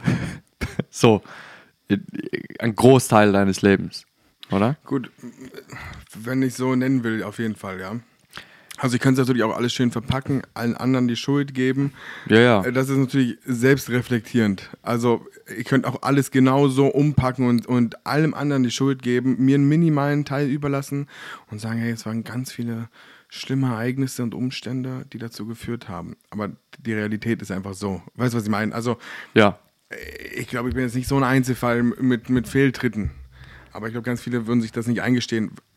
Und ich, aus meiner heutigen Position heraus ist es mir sowieso wurscht. Weil, okay, Jetzt soll erstmal einer nachmachen. ist mir auch wurscht, muss nichts nachmachen. Aber mir ist heute egal, was ich da gemacht habe, weil es für mich heute keine Rolle mehr spielt. Wenn, irgendwas, wenn ich irgendwas hinterlassen habe, was jemand noch so stört oder was ich, wenn ich irgendjemand was angetan habe, dann soll er auf mich zukommen und dann reden wir drüber und vielleicht mache ich es auch wieder gut oder whatever. Aber ansonsten, okay, halt's mir vor. Okay, passt, aber es ist mein Weg. So, um mir jetzt vorzuhalten, was ich da gemacht habe, aber mir nicht geholfen zu haben in der Zeit, wo ich vielleicht mal Hilfe gebraucht hätte. Okay, egal. Also ver- ver- verstehst du was? Äh, Ja. Es ist mir am Ende des Tages egal. Ja, du kannst ja eh nicht ändern. Also es, es ist ja eh alles so, wie es Ich war. glaube, am Ende ist es einfach, es ist ganz einfach, also ja, ich fange jetzt ja an, das Ganze aufzuarbeiten, endlich mal. Und ähm, meine Vermutung ist einfach wirklich, äh, es ist ziemlich, es ist, wenn man das so mal rückwirkend sieht, wahrscheinlich kann ich die ganze Geschichte, wenn ich das angefangen habe aufzuarbeiten, vielleicht auch be besser beleuchten und erzählen. Und aber was auf jeden Fall auffällt, wenn ich das mal so erzähle, und ich erzähle es ja echt relativ selten, aber man merkt, es ist, das ist, äh, wie soll ich sagen, es ist ein sehr großes Durcheinander. Es ist ein, es wirkt, äh, eigentlich ist immer das Gleiche. Das, vom, vom Ding her, was, was bei mir passiert ist, ist immer das Gleiche. Es ist immer das Gleiche, es ist nie was Neues passiert. Es ist jetzt nicht so, oh, jetzt äh, sind wir auf ganz neue Gedanken gekommen. Sondern nein, es ist immer, es ist immer das Gleiche. Es, ist, es beginnt was Neues, es ist ein bisschen überhyped von mir, es ist ein bisschen, ich stecke da was rein, ich suche da was drin, ich versuche mich zu finden, ich finde mich nicht, ich werde enttäuscht und wieder, bah, und es endet in einem riesen Desaster, oder? Ich fühle mich vielleicht verletzt, ich kann mit der be zwischenmenschlichen Beziehung meines Vorgesetzten oder sonst jemand nicht umgehen. Es, es ist immer wieder, es ist immer genau das, eigentlich genau das Gleiche, was passiert und ich finde mich darin einfach nicht. Ich finde mich wieder nicht und wieder nicht, ich komme mit der Situation nicht klar und versuche mich wieder neu zu finden und es funktioniert wieder nicht und wieder nicht und wieder nicht und wieder nicht. Mehr ist es am Ende nicht. Die einzelnen Geschichten an sich, wenn jetzt wirklich alles einzeln auf den Tisch legen würdest und sagst, ey, Digga, puh, was hast du gemacht? Ja, ich wusste mir ja nicht zu helfen. Aber wie du anfangs gesagt hast, ich bin dann irgendwie mal weitergegangen. Was zur Folge hatte, dass ich ganz viel Scheiße mit dem Kammer auf dem Weg. Ja, aber es hat da, glaube ich, auch zu, einfach zu, zu dem geholfen, dass du halt einfach, dass du auch, wenn es mal dann gut läuft, dass du auch dann weitergehst. Also, weißt du, du musst ja, Ja, aber das hat, das hat ja genau de- dem zur Folge. Du bist ja endlich mal froh. Du weißt ja, dass ich mich nie weggewendet habe von, von dem, was ich denn hatte. Oder? Oder dass es ziemlich schwierig war, mich von meinen, von meinen ersten Festigungen im Leben zu lösen. Weil wenn, die, wenn du echt dein ganzes Leben lang so wackelig auf, auf irgendwas, auf einem Fundament stehst, was gar nicht da ist, und du dann irgendwie mal so den ersten Fuß setzen kannst, ey, dann bist du, dann, und du siehst da einen Stein schwimmen, dann springst du nicht rüber. Bro, dann springst du nicht rüber. Du bleibst auf den Stein stehen. Du hast Angst, du, springst daneben. Der Stein ist nur eine, ist nur eine Plastikflasche. Äh, Egal was, aber du springst bei Gott nicht rüber. Bist du wahnsinnig. Verstehst du, was ich meine? Ja. Niemals. Wenn du natürlich schön an einem Ufer stehst, ja, und so eine kleine Pfütze, dann springst du mal drüber. Schau mal, was ist denn auf der anderen Seite? Ja. Aber nicht in, in, nicht in dem Moment. Und auch das hat ja dazu geführt, dass ich viel gelernt habe. Sonst wäre ich zum Beispiel bei meinem heutigen Job, wo ich ja immer noch bin, wäre genau das Gleiche passiert. Es wäre genau das gleiche Verhältnis wieder entstanden. Der einzige Unterschied war es, jetzt war meine Lebenssituation so festgefahren, weil eben Kind und Frau, hm, jetzt musste ich das erste Mal die Fresse halten. Das ist der einzige Unterschied. Du musst jetzt die Fresse halten, du machst jetzt, machst jetzt weiter. Halt die Fresse und mach weiter. Nimm das Ganze mal nicht so persönlich. Das war nämlich mein Problem, dass ich Dinge zu persönlich nehme. Das ist mein Problem wahrscheinlich auch in allen Beziehungen, die ich bis jetzt geführt habe, dass ich Dinge zu schnell persönlich nehme. Dass ich zu schnell das Gefühl habe, so, dass ich es falsch interpretiere und meine Reaktion darauf ist eine Art und Weise, wie ich damit umgehe, um nicht das Gefühl zu haben, verletzt zu werden. Und der Ursprung ist relativ klar, irgendwo in der Kindheit. Und verstehst du? Das ist immer, das Spiel ist das gleiche, aber du musst das Problem finden. Und das ist jetzt mittlerweile meine Suche irgendwo, dass ich versuche, das Problem zu finden. Es geht in die richtige Richtung. Ja, also da, es braucht viel Zeit, oder? Ja. Ja, ich meine, es ist halt, also 30 Jahre aufzuarbeiten in einem, By the way, ja, ich bin 30, ja, ich weiß nicht aus 20, aber ja, 30, richtig, richtig. Mein Sohn ist übrigens 9, Dean, den soll ich an der Stelle auch grüßen. äh, hey Dean. Hey, liebe Grüße, Alles klar. Dean. Ja, liebe Grüße auch Ich von liebe mir. dich. ähm, ich glaube, diese, das braucht halt einfach Zeit. Also, du, erstens brauchst du die richtigen Leute, du musst mit den richtigen Leuten reden, die dir die richtigen Fragen stellen. Du, also, du, du brauchst ja irgendwie. War dein Vater Zuhälter? ja, ich bin sogar keiner davon. Hm.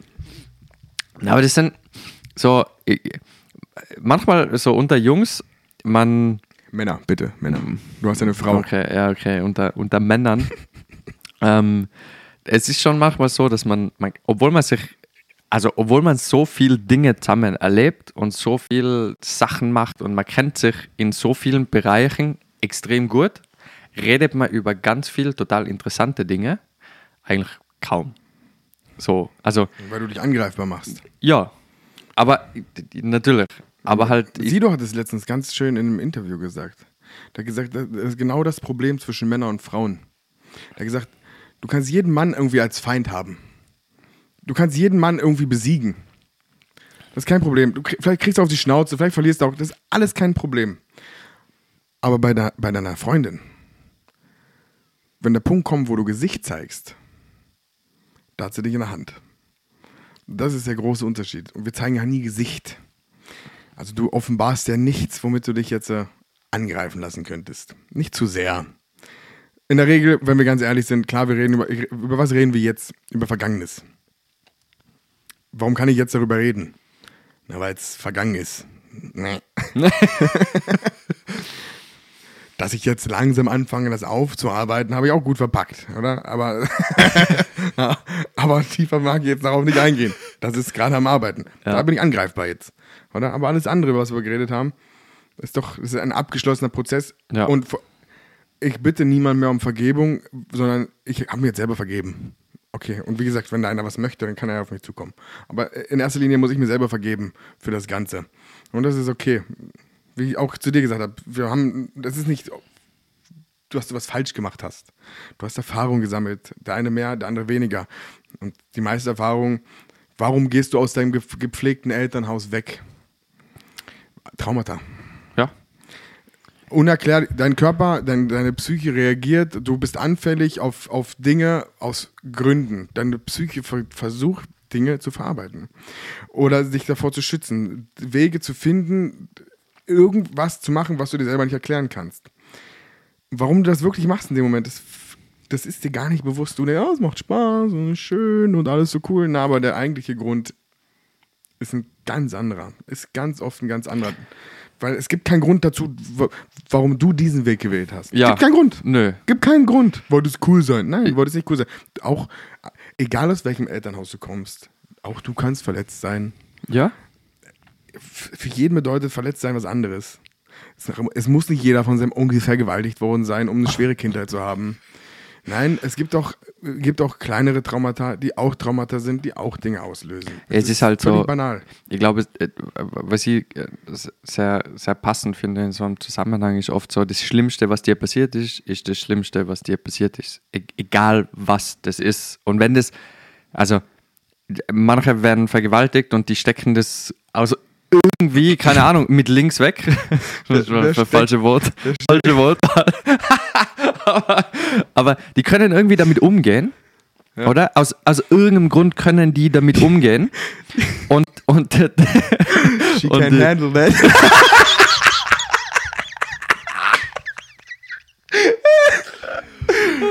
und andere und andere haben eine strenge Mutter oder so und die drehen völlig ab. Oder? Aber die sind weder angegriffen worden oder sonst noch irgendwas, oder? So, bei denen, mit denen war man strenger als Kind und die sind völlig verkorkst, oder? Und, und da ist schon so, dass wenn, wenn du das Gefühl hast, das ist das Allerschlimmste, was dir passiert ist, dann ist es halt einfach das Allerschlimmste, was dir passiert ist. So, Äh, äh, nein, es ist, es ist noch viel interessanter, nicht zu wissen, dass das schlimm ist, was dir passiert ist. Denn was, ich, was mir bei mir auffällt, ist, dass ich glaube, dass ganz viele Ursprünge meiner Probleme Dinge sind, die ich gar nicht beleuchtet habe, wo ich auf dem Schirm hatte, es ist gar nicht so schlimm.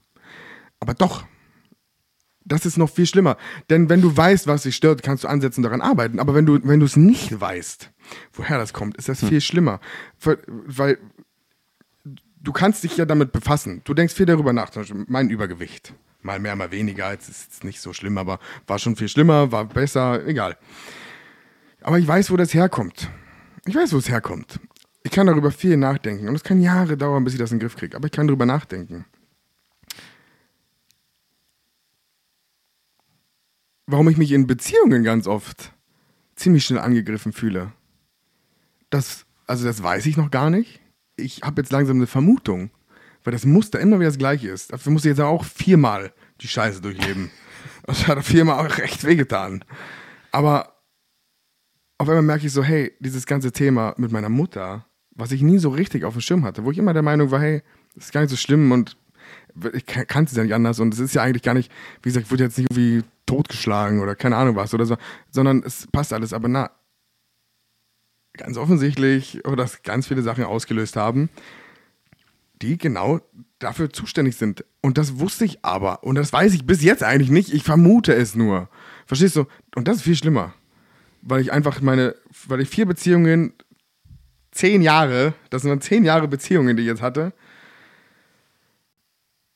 gar nicht hätte führen können.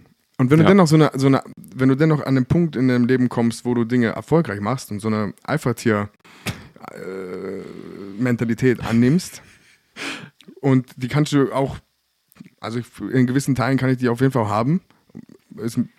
Habe ich auch gerne, aber auf jeden Fall nicht in Beziehungen. Weil, weil ich ja überhaupt nicht mit Verletzungen umgehen kann. Sondern ich kann ja nur sofort einen Gegenangriff machen. Nicht Angriff, aber die Dinge, die ich ergreife, um mich zu schützen in Situationen, wo ich gar nicht angegriffen werde, sollte auf jeden Fall keine Führungsposition in der zwischenmenschlichen Beziehung sein. Das finde ich viel schlimmer, nicht zu wissen, wo es herkommt. Ich glaube, manchmal übernimmt man halt so Verhaltensmuster von irgendwelchen Leuten und gibt die aber anders wieder. Oder? Also es, es sind dieselben Muster, die aber anders ausschauen bei einem selber. Wir sind oder? in dieser Coaching-Generation. Das ist, das ist die Hölle. Das ist das Schlimmste, was wir machen konnten. Wir, wir, wir, wir, die, die Regel Nummer eins ist, deine Freundin hat dich verlassen, geh ins Fitnessstudio trainieren und mach dies und das und jenes. Ja, okay. Das kannst du jetzt machen. Und dann? Na, dann hast du einen schönen Körper. Ja, und dann? Na, dann zeigst du der Alten ja unterbewusst so, hey, ich brauch dich nicht, schau mal, ich bin jetzt noch viel schöner. Ja, okay, und dann? Ja, dann kommt eine neue. Ja, und dann? Ja, und die ist noch schöner. Ja, und dann? Ja, dann hast du mit der eine tolle Beziehung. Ja, und dann, ja, die geht auch zu, in die Brüche. Und dann gehst du wieder ins Studio und dann machst du und wieder und wieder. Aber ist dir aufgefallen, dass das Problem, warum in der ersten Beziehung. Ist ja nicht dein funktioniert hat- Körper. Nee, das war ein anderes. Aber du hast auf einmal alles darauf projiziert, um es danach besser zu machen. Du hast, du hast so viel Arbeit und Intensität darin reingesteckt, um damit um, umzugehen zu können. Aber du hast nicht ein Prozent damit verbracht, das Problem zu lösen, wie die Situation entstanden ist. Und die kann viel tiefgründiger sein. Und das ist unser heutiges, das ist unser Riesenproblem in dieser Coaching-Gesellschaft. Wenn irgendwas ist, wir sind eifersüchtig, dann sei so. Du bist so, dann sei so. Du bist so, dann sei so. Du darfst nicht so sein. Doch, du darfst so sein. Und wenn du, und du musst, aber das Einzige, was du akzeptieren musst, ist die 100 Menschen, die mit dir nicht können, weil du so bist. Und nicht du musst Wege finden, wie du damit umgehen kannst, dass Leute nicht mit dir umgehen können. Akzeptier, dass sie nicht mit dir umgehen können und dann ist gut. Akzeptier, dass das nicht deine Partnerin ist und dann ist gut. Aber du musst nicht nur Dinge entstehen lassen, um mit diesem. Um, das, das, das verändert ja kein Problem. Der Grund, warum das nicht matcht, ist trotzdem der gleiche. egal ob deine Beine länger sind, deine Haare länger, deine Schultern breiter, dein Gesicht schöner, deine Nase größer, deine Titten dicker, dein Arsch dick, egal. Das Grundproblem bleibt das gleiche. Und das wird immer wieder passieren. Ja, wenn es halt nicht änderst. Oder wenn du nicht einmal hinschaust. Ja, oder Oder? wenn, wenn du glaubst, dass alles Oberflächliche daran irgendeine Veränderung stattfinden lässt. Du wirst mehr Anklang finden, wenn du besser aussiehst. Ja. Definitiv. Das Problem ist, spätestens, und das hast du nur in der Beziehung. Das ist der einzige Ort, wo das nämlich geht. Denn du kannst dich wieder mit deiner Freundin treffen und sagen wieder, boah, siehst heute voll gut aus und alles. Aber in der Beziehung kommt irgendwann, ob nach einem halben Jahr, nach einem Jahr, nach zwei Jahren, nach zwei Jahren schon ziemlich sicher, kommt dieser Punkt, wo das alles nicht zählt. Da geht es nur noch ums Menschliche. Und du kommst immer wieder an den Punkt, wo du, dann, es bringt dir nichts. Ja. Und wenn du deine Freundin einfach nicht mehr abkannst und sie macht sich jetzt noch größere Titten, kannst du sie trotzdem nicht ab. Ja, aber das, das stimmt schon. Das, du hast schon recht. Solche Dinge sind halt, es ist halt schwierig, solche Dinge in, in einem jungen Alter zu machen, weil du musst halt eingestehen, dir selber, dass du Dinge nicht richtig machst oder dass du Dinge anders machen solltest oder dass du Fehler machst. Vor allem, das war bei mir so in meinen jungen Anfang 20er Jahren. Also ich mache überhaupt keine Fehler. Ich bin perfekt, alle anderen sind furch- furchtbar. Aber jetzt, wo du weißt, dass du sie gemacht hast, heißt ja, du machst ja heute keine mehr. Genau. ja. Woher sonst die Einsicht, oder? Ja, ja aber ich, also einfach so im Alltag, glaube ich, ist das, ist das etwas, wo, wo, wo ich zum Beispiel merke, wo, wo ich früher im Alltag gar nicht drüber nachgedacht habe, sondern sofort wie abgehakt habe, okay, ist deine Schuld. Oder? Ja, ist doch, also ist jetzt nicht mein Problem, sondern es ist dein Scheiß, oder? Warum tust du jetzt so behindert, oder? Ist auch einfach. Ja, natürlich, oder? Aber das sind mittlerweile einfach die Momente, wo ich dann nimmer einfach sage, so, ja, fick dir, oder? Es ist dein Scheißproblem, sondern so, hm, fuck, okay, vielleicht hätte ich 37 Sätze davor vielleicht nicht so emotional re reagieren sollen oder so, oder? Äh, Kannst du das mit 20? Weiß ich nicht. Vermutlich nicht. Manche vielleicht schon. Du ja auch nicht können. Musst du ja nicht können. Du, äh, es ist ja wichtig, diesen Konflikt zu haben. Du würdest ja nicht darüber nachdenken, wenn du diesen Konflikt nicht hättest. Du musst ja an diesen Punkt kommen, wo du diesen Konflikt hast. Du musst anecken, sonst würdest du dich ja nicht hinterfragen. Ja. Und dann gibt es halt so Leute, so so eine, aus dem rechten Spektrum zum Beispiel, die bleiben ja genau da stehen. Weil die machen ja genau das. Die wollen ja nur anecken. Das machen die bis zum Schluss. Und nur das, da ist das Problem. Ja, da ist halt so. Die bleiben an diesem Punkt stehen. Ja. Sie gehen nicht diesen Schritt weiter und hinterfragen, okay, um was geht es jetzt eigentlich noch? Um, um was könnte man noch? Um was könnte man noch? So, und dann gibt es aber diese Gegenecke, die gegen die ist, die bleiben da stehen. Ja, ja, die, die Und bleiben aber, beide Und stehen. dann kannst du jetzt aber noch einen Schritt weiter gehen und dann kannst du nochmal drüber nachdenken, okay, aber, aber äh, wir können jetzt alles, diese Flüchtlingsthematik ist jetzt wieder omnipräsent oder okay, wir müssen wirklich drüber nachdenken, irgendwann zu sagen, hey, es reicht. Denn in dem Moment, wo unsere Demokratie fällt, helfen wir sowieso keinem mehr. Also müssen wir dann doch wieder schauen, irgendwie das, unser Grundgerüst muss schon stehen bleiben. Sonst ist je, jegliche Hilfe. Also die, die dann sagen, äh, wir müssen alles machen, die sind genauso weit, wie die sagen, wir müssen gar nichts machen. Ja. Oder? So, Ja. so, wir müssen auf uns selber schauen und mit den Ressourcen, die über sind, können wir was machen. Oder? So, und auch die kriegen von beiden Seiten wieder Feuer. Äh, ihr seid so. mm. Ja, die, für die einen ist halt zu wenig links, für die anderen ist zu wenig rechts. Es ist, du bist immer irgendwo. Also was in der Mitte ist, ist für die lauten Seiten immer zu wenig. Oder?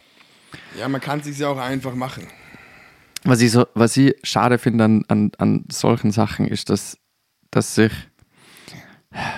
Ich bin der Sozialarbeiter. Echt. Ja. Und du hast eine Frau, gell? Ja. Motherfucker. Digga. Basti. ähm, was, was ich so schade finde, ist, dass die Leute, vor allem auf der linken Seite, äh, ich, ich frage immer alle, oder ich frage nicht Alle? immer alle, aber Wirklich ich, alle? Ich, ich sag zum Beispiel, wa- was für mich zum Beispiel wichtig ist, ich will allen Leuten die Hand geben, egal was du für Ansichten hast. Ob du jetzt ein Vollnazi bist und gerade einen Hitler groß vor mir gemacht hast, Aber du weißt, bei den Rechten musst du die Hand nur heben, die musst du nicht geben. Oder ob du jetzt irgendwie ein, keine Ahnung, aktuelles Thema Klimakleber bist und du hockst irgendwo auf der Straße und hast deine Hand einzementiert. Ich will euch blei ich, gebe euch beiden gleich gern die Hand. Es Ich ist werde mir jetzt, aber, ich werd jetzt aber nicht so wie die Sozialarbeiterin Honig ums Maul schmieren, was du für ein toller Typ bist. Na, muss er nicht. Für den Nobelpreis kannst du ja anmelden, aber Ja, der Ja. wäre schon Friedensnobelpreis Ja, äh, ja. im Ländle. ja, wer, wer hat den letzten bekommen? Obama. Für das er ein paar Drohnen irgendwo im Irak fallen lassen hat, Alter. ähm, ja, aber das, das ist, was ich so schade finde, dass diese Seiten, wie du gesagt hast, einfach so versessen sind und einfach da bleiben. Die bleiben einfach da. Ja. Es ist so, es gibt keinen Austausch. Es ist so, und wenn ich, wenn ich zum Beispiel gerade Sozialarbeiter frage, so, so, würdest du mit einem Nazi reden? Alle sagen, na. Und er so, warum? Warum nicht? Red doch mit ihm. Red Ja, doch aber, einmal mit aber ihm. muss ja auch nicht. Na, natürlich musst du nicht.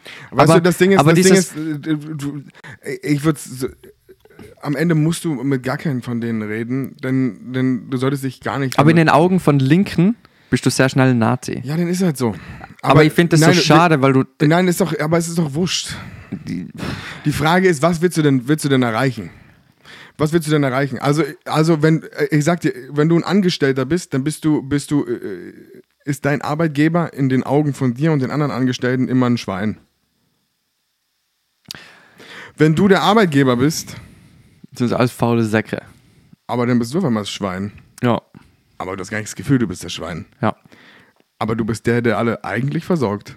Du bist der, der dafür sorgt, dass die anderen fressen haben und alle hassen dich aber. Mhm. Mit dem musst du umgehen können. Das ist scheißegal. Du, du, du, du wenn, wenn du in der Position bist, dafür zu sorgen, die Dinge zu verändern, dann musst du dich nicht mehr damit befassen, mit links und rechts zu reden. Das ist dann nicht mehr deine Aufgabe. Du musst dich mit den Problemen beschäftigen oder du musst mit links und rechts reden. Aber dann hast du nichts mehr mit den Problemen zu tun. Ich, weiß ich nicht. Ich glaube einfach, manchmal ist es so. Ich, ich, Und es ist nicht nur links und rechts, es ist bei allen Themen. Nein, ist es ist bei wurscht. Gendern, nicht Gendern, es ist bei, es ist egal, was wir gerade für, für, für Themen haben. Und die sind auch alle legitim und ich finde auch alle Themen super und dass wir drüber reden. Und es gibt welche, die übertreiben es und es gibt welche, die übertreiben oder die sind wieder voll dagegen. Es ist, diese Thematiken hatten wir schon immer und die werden immer mehr, weil wir, weil wir uns das leisten können, darüber zu reden. Oder wenn wir in zehn Jahren aber in komplett Europa wieder im Krieg sind, dann reden wir nicht darüber, ob wir jetzt ein Kopftuch in der Schule tragen können. Oder, oder wie wir jetzt unsere Rechtschreibung verändern oder irgendwas, sondern dann sind wir am Arsch und werden froh, wir hätten diesen Luxus, darüber reden zu können. Wir sollten froh sein, dass wir heute über sowas reden können und debattieren können. Das checken die Leute ja nicht. Stattdessen regen wir uns drüber auf. aber was ich schon glaube, ich halt, also was, ich meine, wenn, für mich ist es halt so, wenn ihr das im Kleinen macht, dann kann ihr das im Großen halt auch machen. Beziehungsweise, wenn ihr es im Großen macht, dann sollt ihr es im Kleinen auch machen, Aber oder? jeder hat sein Thema für sich. ja, aber jetzt zum Beispiel Krieg, oder? Ich meine, du kannst. Kann man im Großen auch machen, sagst du. Na, das ist, ja, kann man im Großen Warum auch machen, Ukraine, ja. Russland? Warum nicht Europa, Asien? Na, aber also ich glaube so, viel, viel, von diesen, viel von diesen Sachen ist einfach durch fehlende Kommunikation. Es ist so, okay, vielleicht hat jemand einen Spinner und will einfach irgendein Land einnehmen oder der will den terrorisieren oder der will deck, den hat Nord wegbomben Stream oder gesprengt? die Amis, 100 Pro! Alter, ich schwöre, ja, also haben wir keinen Hut da. ja, also wenn es die Russen gewesen wären, dann hätten wir das schon längst gewusst. Meine Meinung. Aber äh, weiß ich nicht. Ja, kann nicht viel dazu sagen. Es sagt ja keiner was dazu. Schwierig. Die Russen waren es wahrscheinlich nicht. Doch, also sie, nein, also sie, aber nur unter dem Aspekt, dass sie es ja in einem anderen Land zuschieben wollen. Also können sie das Gas ja abdrehen. Ja. Oder? Und nur um ein Statement zu setzen, brauchen sie es ja nicht sprengen. Um das bewusst zu machen, um zu sagen, ey, die Ukrainer haben das weggesprengt. Das heißt, die Ukrainer haben bei euch die Infrastruktur angegriffen und ihr wollt die unterstützen. Darum geht's ja. Oder? Oder die Amis, die sagen, hey, hört auf, das Gas von denen zu nehmen. Oder gut, jetzt nehmen wir es halt über Dreiecken, noch teurer. Aber ist ja wurscht. Ist ja ein anderes Thema. Also das, ist das ist ja auch nur die Spitze des Eisberges, oder? Ja, ich, einfach was ich meine, ich habe einfach das Gefühl, so, Leute, probiert doch gern miteinander zu reden, egal was der andere für Ansichten hat. Das ist, ich denke mir das halt so, okay, ich habe schon so viele Gespräche mit Leuten geführt, wo ich mir eigentlich gedacht habe, so, Bro, du bist völlig, also du, also deine Ansichten sind völlig woanders, also ganz weit weg von Gut und Böse. Es ist trotzdem okay. So, ich muss ja nicht mit dir übereinstimmen, um mit dir reden zu können. So, aber dann musst so, aber ich muss die auch nicht gleich abstempeln als keine Ahnung was. Vielleicht will er ja abgestempelt werden. Vielleicht. kann schon sein. Aber einfach dieses so, Leute, lernt doch ein bisschen, lernt doch gern miteinander zu reden. Auch wenn ihr euch nicht einig seid, ist es auch okay. So, Aber und ich kann, das, ich kann das nicht gut finden, was du machst und was du Ansichten hast. Ich kann dich trotz, trotzdem respektieren als Menschen. Ja, aber die, die So. Erfahrung wird jeder für sich selber machen müssen. Ja. Das ist genau das, was ich auch vorhin meinte. Das ist, du, du musst diese Erfahrungen selber machen. Du, und wenn du sie nicht machen willst, dann machst du es halt nicht. Oder wenn du sie erst in zehn Jahren machst, dann ist es so. Wenn du diese Einstellungen hast, dann hast du sie. Ob sich was daran ändert oder nicht, ich sage auch, okay, wir können über übers Gendern reden, aber übers Klima würde ich gerade echt lieber reden. Finde ich gerade wichtiger. Ob wir jetzt mit einem Innen den Meeresspiegel steigen lassen oder nicht, macht die Suppe auch nicht mehr fett. Aber mir ist bewusst, dass die Macht der Sprache viel zu unterschätzt ist. Und dass dieses, diese Frage nach, dem, nach, nach einer gendergerechten Sprache ist definitiv relevant. Also, ein, also äh, aus meiner, ich unterschreibe das zu 1000 Prozent, dass viele Dinge sehr vermännlicht sind. Und äh, das ist alles richtig, ich unterschreibe das. Ich sage nur, ich finde vielleicht gerade das andere Thema ein bisschen wichtiger. Und wir sollten uns nicht nur auf Mülltrennung und E-Autos äh, fokussieren, sondern da gibt es schon ein bisschen mehr. Das ist das Einzige, was ich sage. Ja, Trotzdem sind alle Themen wichtig. ja. Obwohl es mich nicht halt- betrifft als weißer, privilegierter Mann. Ja, du, du bist sowieso der Feind von allen. Ist ja okay, verstehe ich aber auch. Gruppen. Verstehe ich aber auch. Verstehe ich auch. Ja, verstehe ich auch. Ich, äh, ich kann mich nicht reinversetzen, wie das ist, eben nicht so zu sein. Ist auch völlig in Ordnung. Ist auch völlig in Ordnung. Ich weiß auch, dass ganz viele Leute meinen Weg nicht verstehen. Und das ist völlig in Ordnung. Ich weiß auch, dass ich Menschen meine Geschichte erzähle und meine Erkenntnisse und die das schon zehn Jahre früher Intus hatten, weil die einfach viel mehr Intelligenz besessen haben und äh, einfach, weil bei denen ganz viel richtig gelaufen ist und die das auch aufnehmen konnten in, in einem gewissen Alter. Und das ist auch okay. Es ist alles okay. Es ist alles okay. Es hat immer einen Grund, warum es ankommt oder nicht ankommt. Ja, ja, eh. Also ja, sicher. Und meistens ist es immer eine Frage des Horizonts. Ja, ja, oder auch, ob du einfach, ja, ich habe manchmal das Gefühl, umso Impfen oder nicht? Niemals.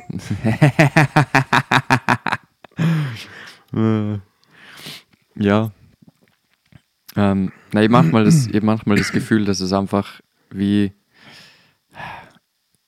so ein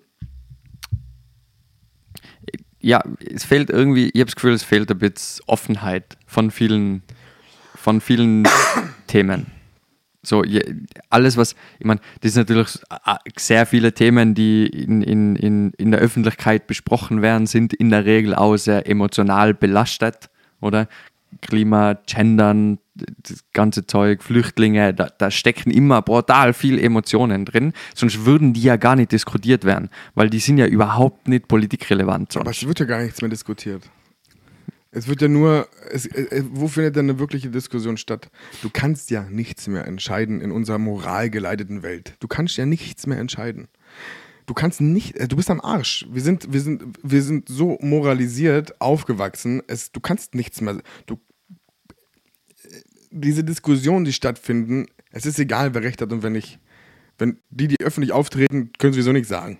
Ein falsches Wort und die sind, am nächsten Tag werden die abgesägt. Und das ist ihr wurscht, ob das so ein kleiner Hans aus irgendeiner Partei ist oder ob es der Kanzler ist. Ja, Das ist egal mittlerweile, ob es der Bundespräsident ist. Kein, dann fangen wir an zu suchen und dann finden wir Dinge. Aber ich glaube, das ist auch nur, weil alle so besessen drauf sein, nichts Falsches zu sagen. Also, wenn du jemanden hast, dem, der redet wie ein normaler Mensch. So, also, ich meine, für mich sind die Politiker jetzt in Österreich einfach, es ist so, Bro, bitte redet jetzt einfach normal mit mir. Aber ich fand, der Sebastian Kurz hat es gemacht. Nur dieser, Na, nur, war- nur wir. Das nur war eine Reden- richtige Ratte. Und ich rede jetzt nicht von seinem Haben schon Mittagessen? Haben Sie schon was gegessen? Haben Sie schon geimpft? ja, was? Ja, was? Na, aber ich fand einfach seine Ansprache ans Volk zu der Corona-Situation menschlich. Es war kein Dr- um den heißen Brei geredet, es war ein, ey, ich verstehe sie, es kotzt uns alle an und so. Einfach nur von dem Aspekt her. das, das, das Einzige, was ich über den, ich habe den Kurz nie gemocht. Ich habe den immer als falsche Ratte. Mag sein. Für mich war der immer, also ich habe ihn reden gehört und es war für mich so ein, boah, du bist eine falsche Ratte. Ah, Macht, was- ohne, was ich- äh, Macht ohne Missbrauch verliert seinen Reiz. Also du musst ja nicht glauben, dass irgendjemand da äh, versucht, ein Amt anzustreben. Ich glaube, es gibt Leute, ich glaube, es ist oft in der Politik einfach, es, es, diese, dies, dies, dieser Beruf zieht die falschen Leute an. Aber eine, äh, eine Frau, in meiner, meiner Meinung nach, die es- die sehr viel richtig gemacht hat und die es nicht bis jetzt, meiner Meinung nach, in die falschen Kreise gezogen hat, ist eine Angela Merkel. Ja. Aber wie über eine Angela Merkel geredet wird, ist auch sehr traurig. Und verstehst du, äh, also egal, verstehst du, diese Frau hat sich kaputt gemacht fürs Land. Und die wird als, also wie die dargestellt wird, das, das ist beschämend. Und irgendwann, wenn sie dann tot sein wird, dann wird sie als die große Heldin wahrscheinlich gefeiert, was ihr nichts bringt. Drum, es ist einfach scheißegal, wie du es machst. Weiß ich nicht. Ich, für mich, ich würde mir einfach wünschen, also in dem Kontext von, du wirst sofort abgesägt, wenn du was Falsches sagst.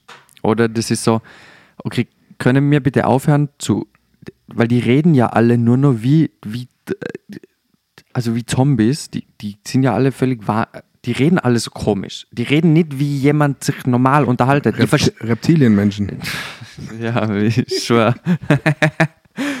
ähm, aber das ist so unnahbar. Die sind irgendwie so weit weg von einem, von einem normalen Bürger.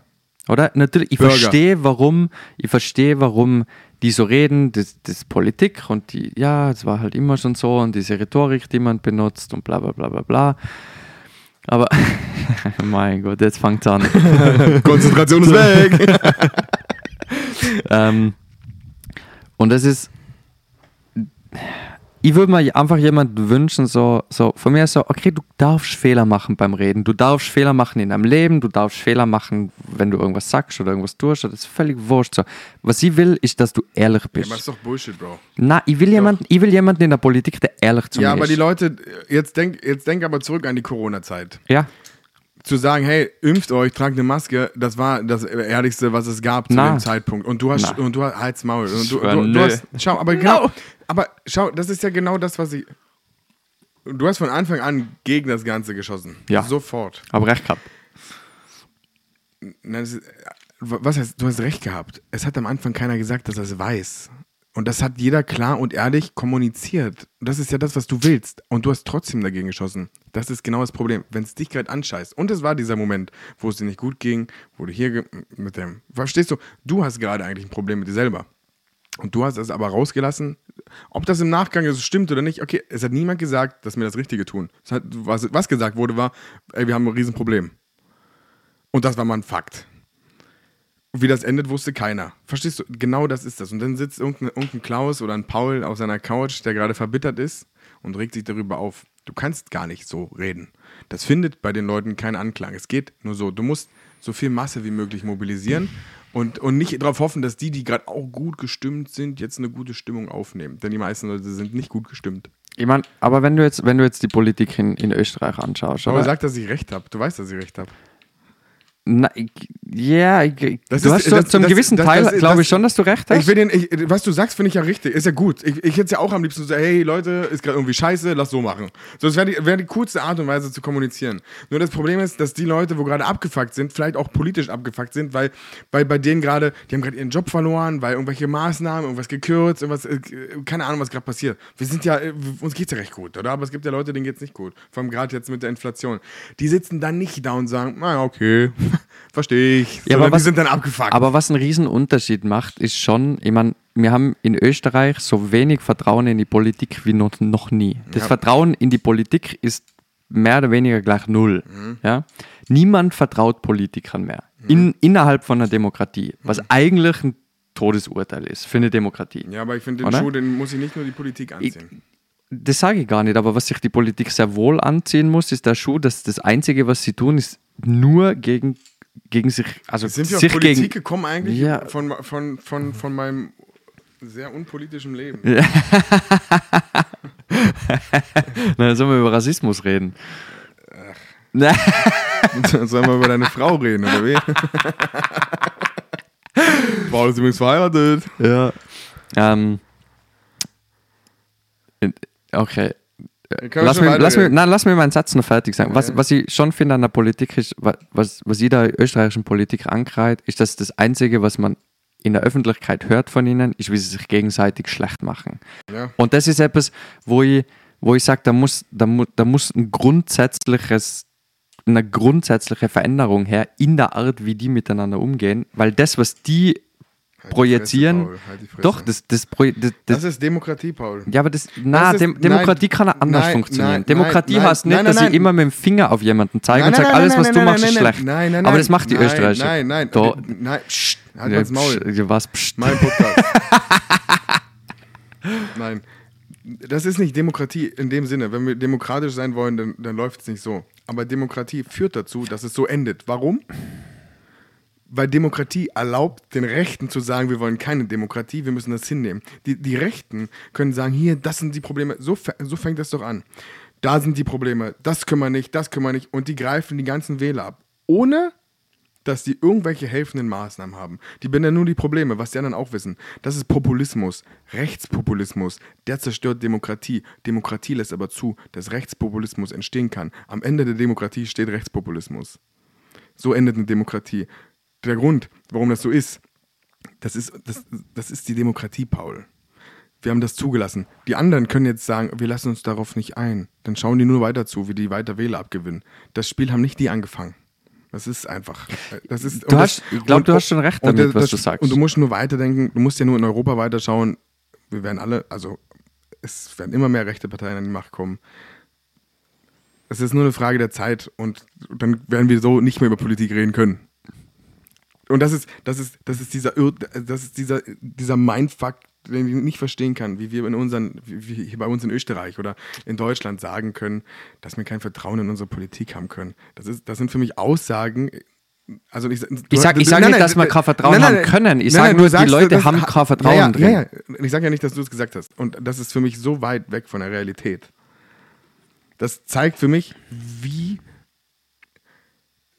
wenn es dir so gut geht und du hast das Gefühl, dir geht so schlecht, dann, dann wirst du, also kein, keiner wird was dagegen tun können, dass es schlecht wird.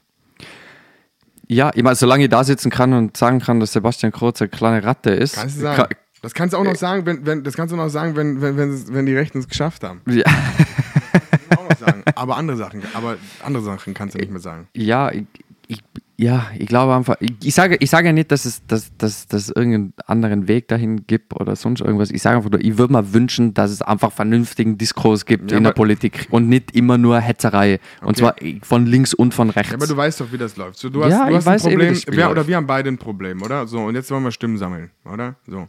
Bis zu einem gewissen Punkt, wenn wir jetzt vernünftig sind, oder? Dann sagst du, ja, hey, schau, also das, meine Idee würde weniger Geld kosten, aber dafür müsste man mehr arbeiten. Dann sagst du, ja, meine Idee würde, würde mehr Geld kosten, aber wir würden weniger arbeiten. Und dann kommt ein Dritter irgendwann ins Boot und sagt, ey, so eigentlich will ich auch darüber entscheiden. Und der sagt, deine Idee ist zu teuer und deine ist viel zu viel Arbeit.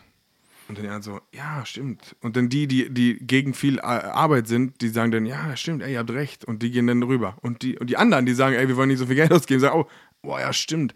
Und auf einmal verlieren wir beide, du sachlich, ich sachlich, verlieren beide unsere Leute, die hinter uns stehen sollten. Und die gehen rüber zu etwas, was gar keine Lösung hat. ja. Was nur die Probleme benannt hat, die wir auch wissen. So, was machen wir jetzt? Fangen wir jetzt weiter an, darüber zu reden? Äh, ah ja, so gut, dann werden wir jetzt noch ein bisschen Kosten senken und ein bisschen Arbeit und hier. Na, dann machen wir auch. Ja, aber ihr, ihr macht's doch so und wir müssen das ja mitmachen, sonst verlieren wir alle. Wenn wir weg sind, haben wir auch die Demokratie verloren. Ja, ich glaube einfach, ich habe einfach mehr Vertrauen in die, ich, ich habe, ich persönlich habe einfach mehr Rechten. Vertrauen in die Gesellschaft, dass sie einfach irgendwann mal jemanden wählen, der einfach vernünftig mit ihnen redet und nicht immer nur Populismus macht. Ich, ho müssen- ich hoffe einfach, Wir weil, müssen weil diese den, Erfahrung alle selber erstmal. ja, aber ich glaube, also so, die meisten Menschen, mit denen ich rede, die sind in fast allen Dingen einer Meinung. Ich, also, die, außer du redest jetzt mit einem Ultranazi oder mit irgendeinem, keine Ahnung, Klimakleber, die sind jetzt nicht die andere Seite von Nazi, aber halt, Fand diese Frau sehr sympathisch aus der ersten Folge. Meine ich ernst? ja, die ist auch, also es war ein gutes Gespräch. Ähm, aber ich sag, wenn du, die sind in, in gewissen Teilen von ihrem Leben sehr radikal. So, da gibt es keine andere Meinung. So, das ist einfach so, das, das steht fest und das ist beschlossen und das bleibt immer so. Und ich habe aber bei, bei fast allen Leuten aus meinem Umfeld oder die ich so triff oder auch die neu kennenlernen, das Gefühl, die sind bei fast allem einer Meinung. Also du hast ja viel mehr Gemeinsamkeiten als wie Unterschiede. Okay, vielleicht glaubt der eine, ja, aber wir sollten schon ein bisschen mehr bei die Grenzen aufpassen. Und der andere sagt, ja, aber ich finde schon, dass wir ein bisschen mehr Budget hergeben könnten für die Flüchtlingshilfe, oder? Aber die wollen ja trotzdem nur entspannt irgendwo sitzen mit ihrer Family oder die wollen einfach einen Frieden, die wollen eine Ruhe, die wollen ein entspanntes Leben, die Aber wollen. diese Gespräche haben Leute, die ein entspanntes Leben haben. Na, aber die, die Aber die Gespräche, die kein äh, die Leute, die kein entspanntes Leben haben, sozial arme, äh, sozial schwache Menschen, werden nicht so reden. Die werden sagen, bevor ihr denen helft, Alter, helft uns. Wie könnt ihr den Ausländern helfen? Wie könnt ihr die zuerst? Warum kein Kindergarten? Warum keine Schule? Das, diese Stimmen kommen ja genau von da, weil Ich- die nicht entspannt mit ihrer Familie leben Ja, das, das stimmt schon, aber die, die wollen ja dieselben Dinge. Nee. Und das, das erwartet ja auch gar keiner. Das ist ja völlig klar, dass die, dass die auf sich schauen und nicht auf andere. Na, natürlich, aber du willst Aber ja am Ende greifen- des aber wen Tages willst ja, ja, aber am Ende des Tages willst du ja nur ein ruhiges Leben. Du willst ja so wenig Stress wie möglich. Also ich kenne niemanden, der so, der gern Stress hat. E egal woher der Stress kommt. Ist ja völlig wurscht, ob der Stress von ähm, Druck kommt zu arbeiten oder nicht zu arbeiten oder Arbeitslosigkeit oder finanziell oder der Staat oder Ausländer oder sonst irgendwas oder Nachbarn oder whatever, Kriminalität. Das ist wurscht, woher der Stress kommt. Die wollen den ja alle nicht. Ja, aber wenn es uns alle gut geht, funktioniert es ja auch nicht. Vielleicht. Nein, Vielleicht nicht. Nein.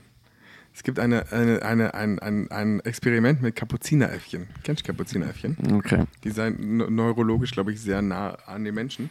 Und die haben. Die haben, so ein, die haben den äh, Kapuzineräffchen in so einen Käfig eingesperrt. Oder zwei. Und dann haben sie denen so Jetons gegeben. Und wenn die so einen Jeton rausgegeben haben, hat er eine Gurke oder eine Weintraube gekriegt. Natürlich schmeckt die Weintraube besser. Der war aber zufrieden, oder? Haben sie zweiten rausgenommen in einen separaten Käfig, oder? Jetzt hat der eine, wenn er, wenn er den Jeton rausgeschoben hat, hat der eine eine Weintraube gekriegt und der andere immer eine Gurke. Der ist ausgerastet irgendwann mit der Gurke. Am Anfang war er noch zufrieden, als beide das gleiche gekriegt haben. Ja. Danach nicht mehr. Dann hat er keinen Bock mehr gehabt, hat das nicht mehr mitgespielt. Das ist das Problem. Es ist schon wichtig, was so, also unser ganzes gesellschaftliches Konstrukt funktioniert, basiert darauf. Ja, aber das Einzige, was das, also, ne, ist ja wurscht, aber wenn, wenn, wenn das als Prinzip hernimmst, dann, dann gib doch allen Weintrauben. Dann sind alle zufrieden. Nee. Ja. Also, weißt du, wie ich meine? Ja, aber, das, aber das, das funktioniert ja nicht. Ne, ja, weiß ich Anderes nicht. Beispiel. Du gehst in de, bist in deiner Firma und jetzt, jetzt mach, lass, deine, lass deine liberale Scheiße jetzt weg. Du kriegst eine Lohn, du willst mehr Lohn, kriegst eine Lohnerhöhung. 500 Franken mehr. Oder Euro. Für den europäischen Raum hier, für den EU-Raum. 500 Euro mehr. Du bist zufrieden, gehst nach Hause. Geil. Gehst nächsten Tag zur Arbeit und dann sagt, der, sagt dein Kollege zu dir, hast du auch eine Lohnerhöhung gekriegt? Jo, auch 1000? Dann bist du angepisst. Ja. Der macht die gleiche Arbeit wie du und der kriegt 1000 mehr. Verstehst du? Mhm. Das ist doch, das, Ich verstehe ich versteh das, ich verstehe das. Ich verstehe das, das Problem. Ich würde es mir nur anders wünschen. Das ist ja nur ein. Ja, ich habe hab einfach, ich will den, ich will einfach den Gedanken nicht loswerden, dass es, es ist eh egal, was wir machen. Es ist sowieso am Ende egal. ja, doch ist es aber. Ja, aber das glaube ich nicht. Das glaube ich zum Beispiel nicht. Oder? Weil es ist so hoffnungslos. Ist so, okay, dann, dann brauche ich ja gar nichts tun. Dann kann ich ja gleich drauf scheißen. Nein, aber wenn du, wenn wir, wenn, wenn wir in einem Land leben, in dem wir politisch, wir sind ein sehr korruptes Land noch eher in Österreich, aber relativ, aber wenn wir von unserer Demokratie reden, also für mich, äh, für mich persönlich bedeutet Demokratie sehr viel. Und äh, wir leben in einem sehr demokratischen Staat. In einem sehr geschützten demokratischen Staat. Und wenn hier die meisten Bürger das Gefühl haben, dass wir kein Vertrauen in unsere Politik haben können, dann, dann fange ich einfach an zu zweifeln. Dann habe ich das Gefühl, es bringt ja nicht. Also verstehst du, weil in den Ländern, wo ich aus meiner Perspektive sehe, so, ey, puh, da läuft es echt hart, da passiert nichts. Und die Leute wissen das, dass das scheiße ist. Na, dann brauchen wir hier gar nicht anfangen. Ja, aber das ist halt die, die ewige Diskussion, oder nicht die ewige Diskussion, aber einfach dieses, es wäre ja eh schon so gut bei uns, können wir es dann bitte so belassen? Aber da greift dieses, mit diesen, da, da, da greift das wieder nicht mit der Weintraube und der Gurke. Denn wir haben eigentlich die Traube. Ja, ja. Aber wir haben das Gefühl, man scheißt uns in die Hände. Da, da greift Ja? das auf einmal nicht. Ja? Ja. Es ist, ja. Ja, aber, ja. Was natürlich auch, was man in der Korrelation ja sehen könnte mit der, mit, mit der Verteilung des Reichtums. Denn die Mehrheit des Reichtums liegt ja bei der Minderheit. Ja. Aber es ist halt das Kapitalismus. So. Definitiv. Also du, du willst ja. Die, Aber verstehst du, ist es äh, äh, wahrscheinlich der Reichtum, das sind ja die Weintrauben.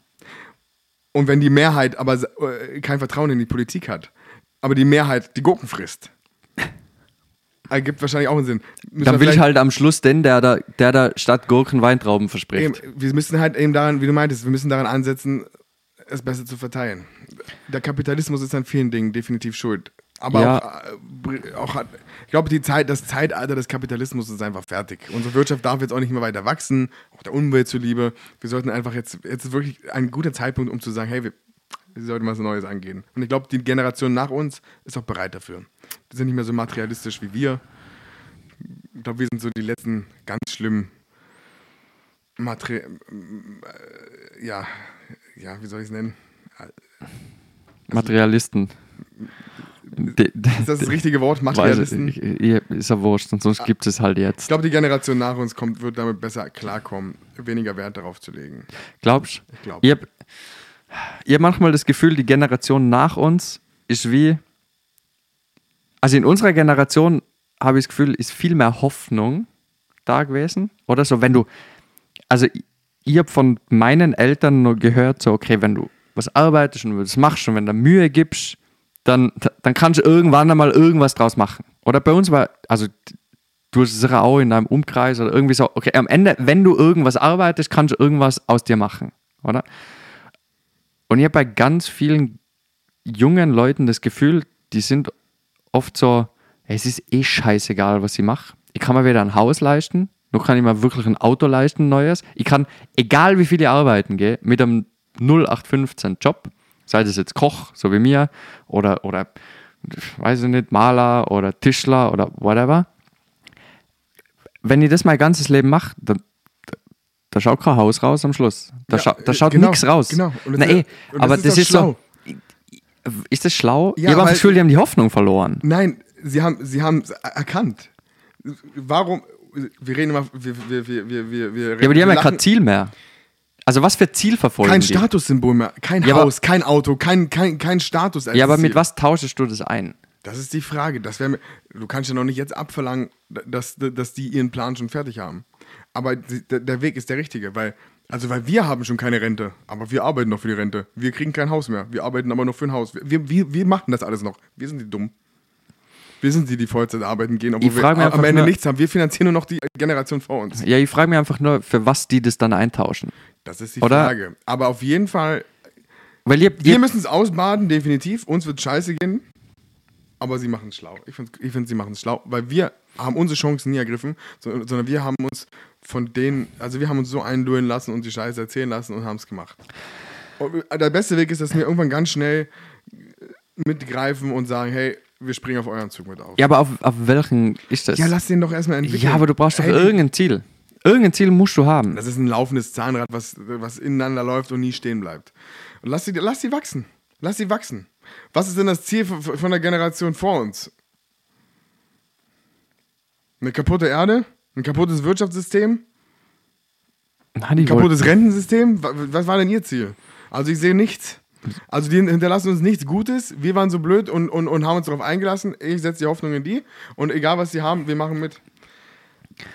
wollten- so würde ich es jetzt nicht sagen. Ich schon. Also die Generation vor mir hinterlasst mir sehr viel Gut. Also.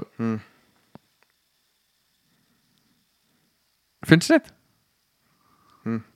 Ich, weiß, ich finde, ja, ist so hoffnungslos. Ja, man kann schon sagen, ja, hey, die haben wieder alles aufgebaut. Ja, okay, gut, da wird es auch kaputt gemacht. Es war ja schon aufgebaut. Also, oder eure Eltern haben es kaputt gemacht.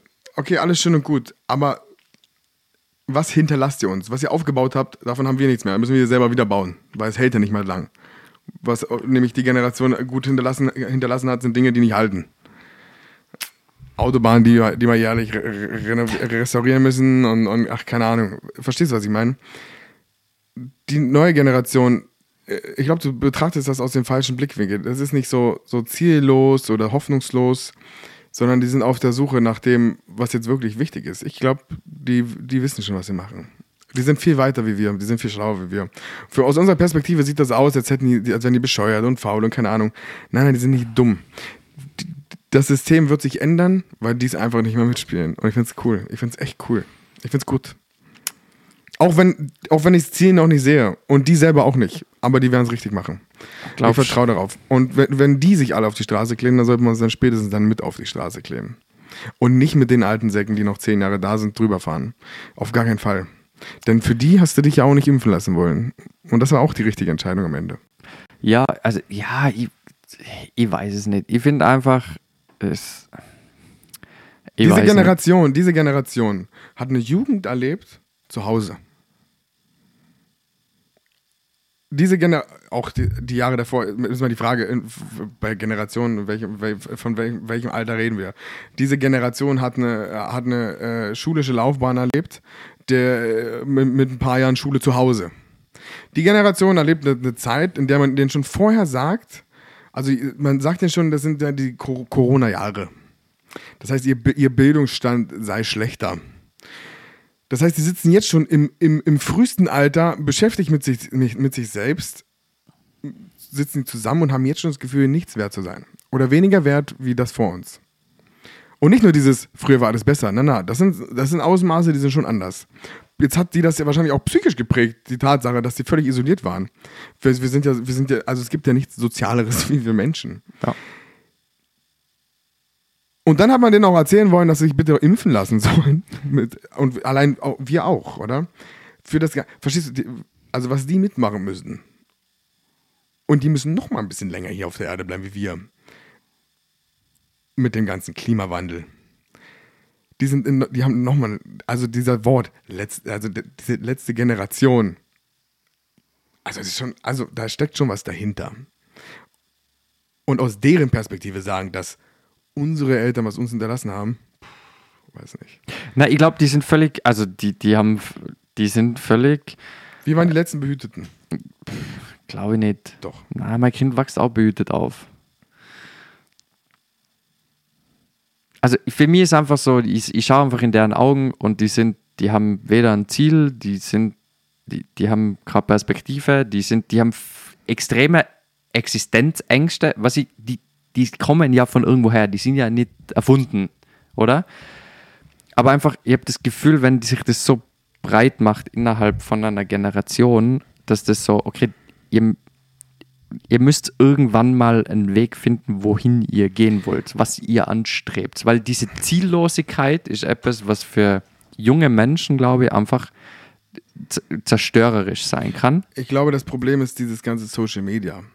Ich glaube, die hätten, ich glaube, die Generation hätte ganz viel, ganz viel Potenzial, einfach weil sie diesen Mut haben, Dinge zu verändern. Denn wir hatten keinen Mut, irgendwas zu verändern. Die fallen extrem hart aus dem Raster. Das erfordert viel.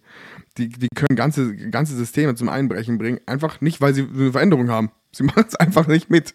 Also die Eier hätten wir nicht gehabt. Wir haben uns noch geboxt gegenseitig, um eine Lehrstelle zu kriegen. Die gehen einfach alle nicht mehr arbeiten und nur noch 80, 60 Prozent. Und, und auf Ja. einmal gibt es Fachkräftemangel in einer Welt, die völlig überbevölkert ist. Wo, wo, wo, wir, wo wir Menschenströme haben, die, die, die unglaublich sind. Es fehlt an Menschen. Das, das, das ist das, was die schaffen. Das ist krass. Das muss das mal hinkriegen. Das große Problem ist, glaube ich, dass die einfach belasert werden von Social Media. Das, das ist das Social Media. Das ist das, was die, glaube ich, betäubt. Ich meine, durch Social Media, wenn du halt, wenn du ein junger Mensch bist und du engagierst dich dezent politisch in irgendeiner Richtung, dann wärst du vollgeballert mit, die ganze Welt ist scheiße. Ja. Also du, du, du siehst ja kaum mehr da irgendein Unwetter und da Überschwemmung und äh, wo war das in, war das in Syrien oder in Libyen? Marokko, oder? Nein, nein, das, Das Erdbeben? Erdbeben war in Marokko, die Überschwemmung. Hast du Ja, das mitgekriegt? Ich bin ja nicht mehr so viel auf Alter, Social ich glaub, Media das sind unterwegs. 20.000, da ist eine ganze Stadt ertrunken. Ja. Da ist ein Staudamm gebrochen. In, ich glaube, es war in Libyen, in irgendeinem Kriegsgebiet. Es ist ein Staudamm gebrochen. Die ganze Stadt ist ertrunken. Einfach so. So, aber du, du hörst, du wirst voll gepumpt mit überall ist es scheiße. So, und also ich habe noch eine relativ lange Zeit in meiner Jugend gehabt, wo ich mit dem Zeug nicht vollgepumpt worden bin. So, ich bin nicht, ich bin nicht in die Welt gekommen und habe schon das Gefühl gehabt, er, also egal wo ich hinschaue, ist überall negativ. Naja, das verblasst. Das ist wie mit dem Vergessen. Wir haben immer das, wir haben auch das Gefühl, wir vergessen im Alter mehr Dinge. Nein, wir vergessen relativ gleich viel. Wir vergessen nur während dem Älterwerden, wie oft wir schon Dinge vergessen haben. Das ist, und wir vergessen, negative Sachen blenden sich oft aus. Drum auch so in Beziehungen oder Erlebnissen. Äh, Letztens auch in einem Podcast gehört, das ist ganz witzig. was kennt man? Das keine Ahnung, so die, die, so die schlimmsten Geschichten, die man hat, die Anekdoten, wo man sich denkt, in dem Moment denkt man sich eigentlich so, ey, es fuckt mich einfach nur noch ab. Ich will nach Hause, ich will schlafen, ich will keine Ahnung was, oder? Drei Monate später ist die lustigste Geschichte und man lacht drüber. Weil, das, weil diese negative Emotion beim Erzählen nicht mehr da ist. Aber das war trotzdem da. Ich glaube, wir vergessen einfach ganz viel, denn wir hatten auch, denn, denn, also bei uns hat man noch diese, diese, diese, diese Kalium, Calcium, na was, gegen Atom, gegen radioverseuchten Regen, also solche Sachen äh, in den ersten und zweiten Klassen verteilt, äh, falls äh, atomarer Regen irgendwie fällt und so. Äh, aber das hat man alles vergessen. Äh, Gab es bei uns jetzt hier nicht mehr. Ja, f- So Jodtabletten, genau. Was habe ich gesagt? Kalium. Ja, sehr, okay. Das ist, ist wurscht. Sie wissen, alle, was du meinst. Ja. Äh, also es gab halt andere Sachen, aber äh, eine angstfreie Zeit war es jetzt auch nicht. Und, und ich kann mich daran erinnern, dass man immer aufpassen musste, dass draußen irgendein Vergewaltiger rumrennt, der einen wegschnappt. Ja, sei bloß nicht draußen im Dunkeln und keine Ahnung was.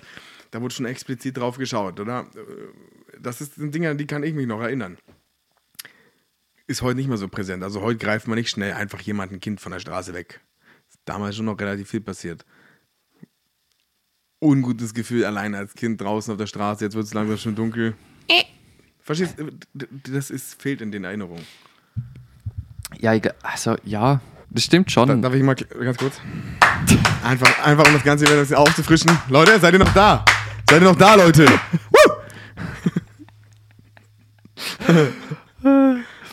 Ja. Kurz ja, ausschütteln. Vielleicht, vielleicht, vielleicht hast du schon recht. Das kann schon sein. Ich habe einfach das Gefühl, du wirst so überschwemmt mit negativen Stories und Berichten und es ist alles so. Ach, Lass dich impfen. das ist alles besser. Haben schon Mittag gegessen?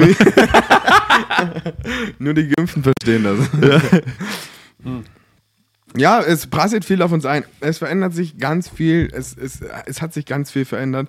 Darum ist ja auch mein, ich finde lustig, dass wir über so viel Negatives von mir heute gesprochen haben und gar nicht zu meinem neuen Lebenswandel gekommen Ja, sind. ich, ich wollte eigentlich schon lange den, den, Komm, fick dich ins Knie. den Ding aber, dahin finden. aber, aber mein, mein, mein neuer Lebensweg, den ich jetzt gerade anstrebe und den ich schon lange versuche anzustreben, ist einfach ursprünglicher zu werden. Einfach auf das, ja, so ursprünglich wie es geht. Also ich mag jetzt nicht mit einer Ziege am Morgen aufwachen, die mir vielleicht noch irgendwie das ein oder andere Körperteil und irgendwelche. Stierhoden überm Feuer braten oder so. Ja, meine? Ähm, Nein, aber Ja, aber ist schon krass. Äh, äh, Du hast innerhalb von, also so, impulsiv wie du ja teilweise bist, Ja. und du immer Ja sagst zu allem, weil man muss ja immer weitergehen, Ja. hast du Neu- entschieden, Wege. sehr, sehr schnell ganz viele Dinge loszuwerden. hm? nur noch meine komische beste Freundschaft mit dir. Ja, ja, die, die bleibt, die, die wär's nicht los. Die kann man nicht einfach hergeben. Ja. Ähm, was hast was hast du hast mir vor ein paar Wochen mal angerufen, so Paul, so, ich habe jetzt alles gelöscht, habe jetzt alles gekündigt. Und ich so, äh, ja, Kevin, was, was hast du gekündigt? Okay, warte jetzt ganz kurz, wir machen jetzt kurz einen Cut. Okay, Bevor wir in das Thema reingehen, ey, ga- 10 Minuten frische Luft, 5 Minuten frische Luft passt. und dann mit voller Energie in das neue Thema rein. Gut. Okay? Okay. Ist gut. Ja, das, also, das fährt sich so runter und dann wird es so, man hört schon langsam das Rauschen der Kopfhörer. Alles klar. Einfach, dass man kurz wach werden. Wir gehen jetzt beide 5 Minuten an die frische Luft und dann geht's weiter. Äh, gut, Passt bis das? gleich. Alles Wir klar.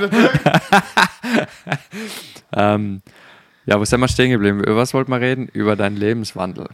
Du hast, vom- wie wolltest du die Folge eigentlich nennen? Vom Vom, vom Drogendealer zum Klimakleber oder Äh, so? Ja, vom. Ja, weiß ich nicht mehr. Genau, wir Also haben vom geredet über, Drogenhandel zum Klimawandel. Genau, vom Drogenhandel zum Klimawandel, ja. Äh, genau, über, du hast mir vor ein paar Wochen angerufen und hast gesagt, Boah, ich habe jetzt alles gekündigt.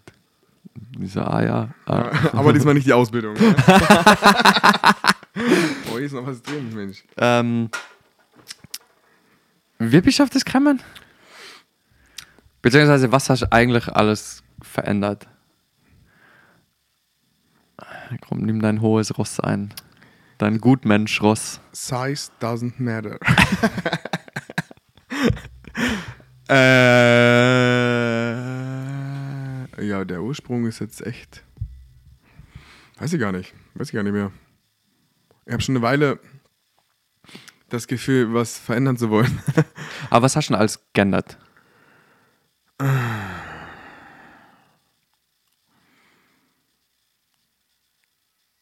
Also, ich glaube, so der, der ursprungsspirituelle Gedanke kam so in der Mischung aus MDMA-Sessions und, und Wandern. So, und irgendwo dazwischen. Ich weiß nicht, ob es das eine ohne das andere gebraucht hätte. Wahrscheinlich schon. Äh, Auf jeden Fall bin ich, glaube ich, ein bisschen spiritueller geworden. Ähm, und durchs Wandern in den Bergen und das ursprüngliche Leben sehen der Menschen und das Hinterfragen, auch wie langweilig das Leben der, der Menschen eigentlich sein muss, bin ich irgendwann auf den Punkt gekommen und habe gemerkt, und durch Seven vs. Wild, ich weiß nicht, ob du das kennst, Also ich kenn's, aber ich hab's noch nie gesehen. also einfach mal, einfach mal dazuschauen und sich zu verinnerlichen, dass einfachste Dinge unheimlich viel Arbeit erfordern. Und das fängt dann schon an mit Nahrungssuche. Und zu verstehen, dass das der Ursprung unseres Seins ist und nicht Autos fahren. Schichtarbeit und solche Sachen, sondern eigentlich, und der Ursprung des Ganzen liegt darin, unser eigenes Überleben zu sichern und auch in einem völkischen Sinne gesehen das Überleben der Gemeinschaft zu sichern, mit, indem jeder seine Qualitäten hat und jeder seine Dinge tut und vorantreibt. Und nicht in einem großen Wirtschaftssystem arbeitet. Ähm, und das in Kombination mit dem Wandern, dann kommst du wieder darauf zurück und siehst natürlich, aha, einem, zu einem großen Teil machen die das ja in den Bergen so, oder? Und da ich die Berge ja sehr liebe und da viel unterwegs bin, äh,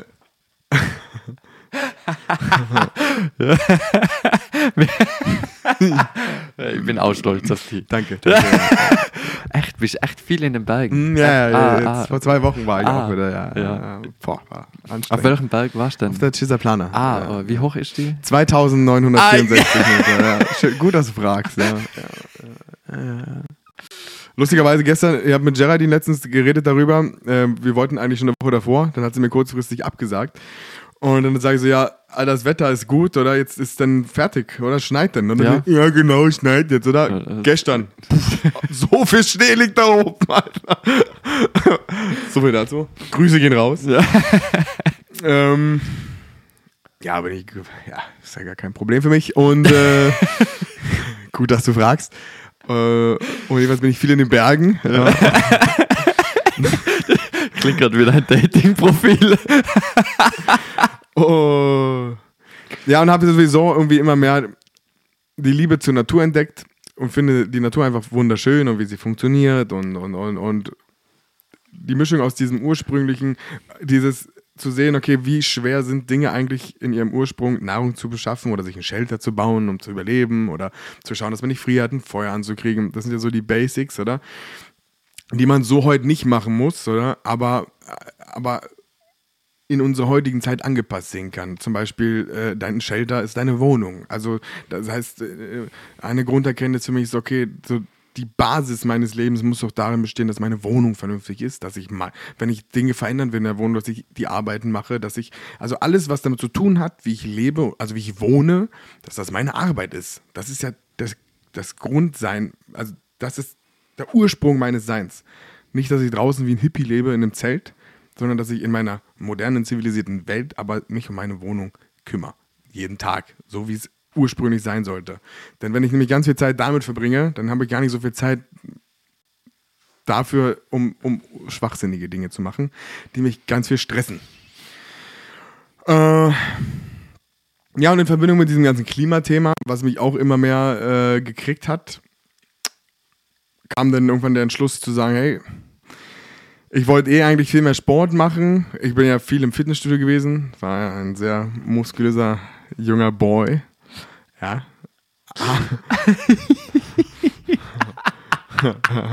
Waren wir beide. Ich war schon stärker, Ah, aber ja, ja. das Ego ist wieder da. Nein, aber äh, oh, Teppich dreckig, sorry. Aber ähm, habe gemerkt, dass ich immer weniger Spaß an dem Sport habe. Weiß aber, dass ich unheimlich gerne Sport mache und dann irgendwie in so einer Zwickmühle war. Andererseits habe ich gemerkt, dass ich mehr Zeit habe, durch das, dass ich nicht ins Fitnessstudio gebe, gehe. Und mir war der Sport einfach an sich viel zu stupide. Nebenbei eben habe ich noch ein Kind zu Hause, was ja auch irgendwie Zeit verlangt. Und das Ganze hat einfach keinen Sinn ergeben. Und, und eine Sache machen, also die mir eigentlich Spaß macht, Sport, in Verbindung mit, ich muss mich dazu zwingen, ergibt keinen Sinn, um ein Ziel zu erreichen, wo es wieder nur um was Oberflächliches geht. Ja, Fahrradfahren tue ich sehr gerne. Ich weiß aber, wenn so, solange ein Auto vor der Tür steht, fahre ich nicht Fahrrad. Das habe ich mal eine Weile gemacht, aber sobald das Wetter mal knickt oder du findest immer Gründe, du hast immer einen Stress und auf einmal, na, fahr mit dem Auto. Dann war so die Alternative E-Bike. E-Bike kostet auch viel Geld. Und wenn ich so viel Geld für ein E-Bike ausgebe, dann will ich es auch wirklich fahren. Und dann habe ich gesagt, ey, das war auch so eine Samstagnachmittag-Entscheidung. Und es hat vier Wochen gedauert, da war das Auto einfach weg. also dieser, von dem Moment, dass das erste Mal diese Idee in meinen Kopf kam, bis zu dem, Auto, bis zu dem Tag, wo das Auto weg war, sind, glaube ich, vier bis sechs Wochen vergangen. Ja, sehr kurz. Ja, Ja, ja und dann war das Auto weg. Und dann habe ich mir ein E-Bike geholt. Das mache ich jetzt seit drei Monaten. Die ersten 1000 Kilometer habe ich schon runter. krass. Ja, und bin jetzt halt auch wieder viel mehr in den Bergen, was ich jetzt ein Dreivierteljahr gar nicht gemacht habe, weil ich immer das Gefühl hatte, ich habe keine Zeit gehabt, weil Ja. ich ganz viele schlechte, ungesunde Sachen gemacht habe. Und äh, habe auch diese schlechten, ungesunden Sachen aufgehört. Und bin dann auch zusätzlich darauf gekommen, dass ich auch alles andere irgendwie nicht brauche. Amazon Prime, weil wenn ich was kaufen will, Alter, dann nehme ich mir doch die Zeit und fahre in den Laden und nehme mir Zeit für das, was ich mir kaufen will. Und wenn es 10 Euro mehr kostet, dann kostet es 10 Euro mehr. Durch meinen neuen Lebensstil spare ich mir 500 bis 1000 Euro im Monat. Dann habe ich das Recht darauf, das, die 10 Euro mehr auszugeben und in der Gemeinschaft, in der ich wohne, der geht es ja dann auch besser, weil das ist ja eigentlich ursprünglicher, dass ich zum nächstgelegenen gehe. Außer natürlich irgendwas wahnsinnig Besseres ist irgendwo. Aber ansonsten finde ich, ist mir das irgendwie sympathischer. Und es macht auch mehr Spaß, irgendwo was einzukaufen und sich dafür Zeit zu lassen. Ich weiß, ich brauche heute das, dann habe ich nur Zeit für das. Das heißt, ich mache nur das. Also letztens nur so ein Shoppingbesuch beim DM war mein Nachmittagserlebnis. Und ich war, glaube ich, noch nie so lange in einem DM. Ah, ich habe da geshoppt im DM. Ich glaube, als Kerl, glaub, kein Kerl hat so viel Geld ausgegeben in, in der Drogerie. Ja, aber dann kauft er halt gleich, dann geht's los, oder? Alles, die stolzen Shampoos und Hornhautraspeln und dann ey, ein paar Bilder ausdrucken für den, für den Kleinen, für seine Wand und du stehst da zehn Minuten und suchst Bilder raus und denkst, ach komm, scheiß auf, dann ach nein, eigentlich jetzt bist du ja da und dann stellst du wieder an und dann gehst du wieder, weil und so ging das, ich glaube, ich war so lange in diesem scheiß Laden drin und danach ging es mir gut. Und ich habe einfach nur ein bisschen was, ja, aber man zelebriert das. Man geht da nicht in den Stress rein, fährt, setzt sich in ein Auto, steht im Stau, geht zum nächsten Ding nach. Ich setze mich auf mein Fahrrad, fahre wieder runter Richtung Rhein, fahre den Rhein von Ems entlang Richtung Lustenau. Und danach fahre ich noch irgendwo vorbei, kaufe irgendwas ein. Jetzt will ich ein bisschen so auf Bioladen umsteigen. Nicht, weil ich ein Öko bin, aber einfach, weil ich es irgendwie feier. Und dann du dir gute Sachen, fahr mal jetzt zum Bäcker um die Ecke, wo jeden Tag frisches Brot beim Bäcker um die Ecke ja, einfach so gesunden, coolen Shit, der Spaß macht. Ist auch was Geiles, oder nicht? Ich weiß nicht. Und Alter, viel mehr braucht es gar nicht. Und wenn du, wenn du mehr machst, dann mach's. Dann an dem Tag mach's. Du hast keine anderen Verpflichtungen. Ja, vor allem hast du dann auch vermutlich eher nur das Geld übrig zum Machen. Auf jeden oder? Fall. Also, Auf jeden Fall. aber das ist schon, schon krass. Also ich könnte mir zum Beispiel also ich könnte schon ohne Auto leben. Wo du das Auto weggeben. Am Anfang war ich so, okay, jetzt hat er wieder mal einen Verstand verloren. aber, aber es war, ist schon so. Es hat mich auch keiner beklatscht dafür. Es hat mich auch wirklich durch die Bank, durch die Bank durch keiner beklatscht. Die erste Frage war, und im Winter? Und irgendwann habe ich nur gesagt, ja, dann sterbe ich halt. Dann Ja, aber, bin im ich Winter, halt tot. aber im Winter ist, also das, das ist eigentlich egal. Für, für mich war es eher so eine ähm, organisatorische Geschichte, einfach weil mit dem Kind. Ja. Oder halt, das, das war für mich so, weil alles andere, ich bin jahrelang mit dem Fahrrad in die Arbeit gefahren, in die Schule gefahren. Das, natürlich kommst du mit dem Fahrrad überall hin und du kannst alles machen, was du brauchst. Definitiv. Easy, oder? Also das, das ist nicht das Problem. Mein einziger Gedanke war so, okay, wie machst du das mit dem Kind? Und dann bist du irgendwann so, ja, okay, das, also Aber er es ist gibt jetzt ja auch schon. Es gibt ja auch sozial schwache Familien, Ja, ja. die haben kein, Die haben kein Auto. Ja, ja, Was machen die denn mit ihrem Kind? Stirbt Na, dann? eh, aber das ist so der erste Gedanke, den man hat. Oder? Das ist so, okay, wie organisierst du dein Leben? Weil dein, ein großer Teil von, von, von, von vielen Leben bei uns da ist einfach aufgebaut auf, es gibt mindestens ein Auto. Ja, aber es ist alles so stressig. Oder? Ja. Es ist alles so, äh, alle, alle leben in dem gleichen Muster. Das Ding ist, viel interessanter fand ich ja die Frage, das habe ich dir auch gesagt, nicht, nicht die Veränderung, wo ich weiß, was kommt, sondern die, wo ich es noch nicht weiß, was kommt. Ja. So Dinge wie eben, ja, was ist denn, wenn du mal das und das machen musst? Ja, dann gibt es eine ganz coole Antwort. Dann machst du es einfach mal nicht. Ja. Weißt du, was ich mir für nächsten Monat eingetragen habe? Keine Termine. Vom 1. bis 31. Ich habe so schon trotzdem wieder, ich habe nur drei, vier drin schon für nächsten Monat. Die mache ich auch. Der eine ist eben auch das Therapeutische. Und ansonsten, wenn jemand nächsten Monat, Monat was von mir will, nö. Ja. Den ganzen Monat einfach nö. Nö. Weil, weil, weil was ich gemerkt habe, ist,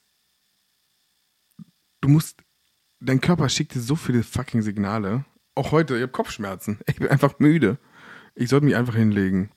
Das sind so Dinge, die ich jetzt einfach machen will. Wenn ich das Gefühl habe, ich muss schlafen, dann schlafe ich. Und wenn ich aufstehen will, dann stehe ich auf. Ich muss nicht mir jetzt drei Kaffee reinzwirbeln, um noch irgendwie was schnell zu erledigen. Nein, ich habe jetzt viel mehr Zeit.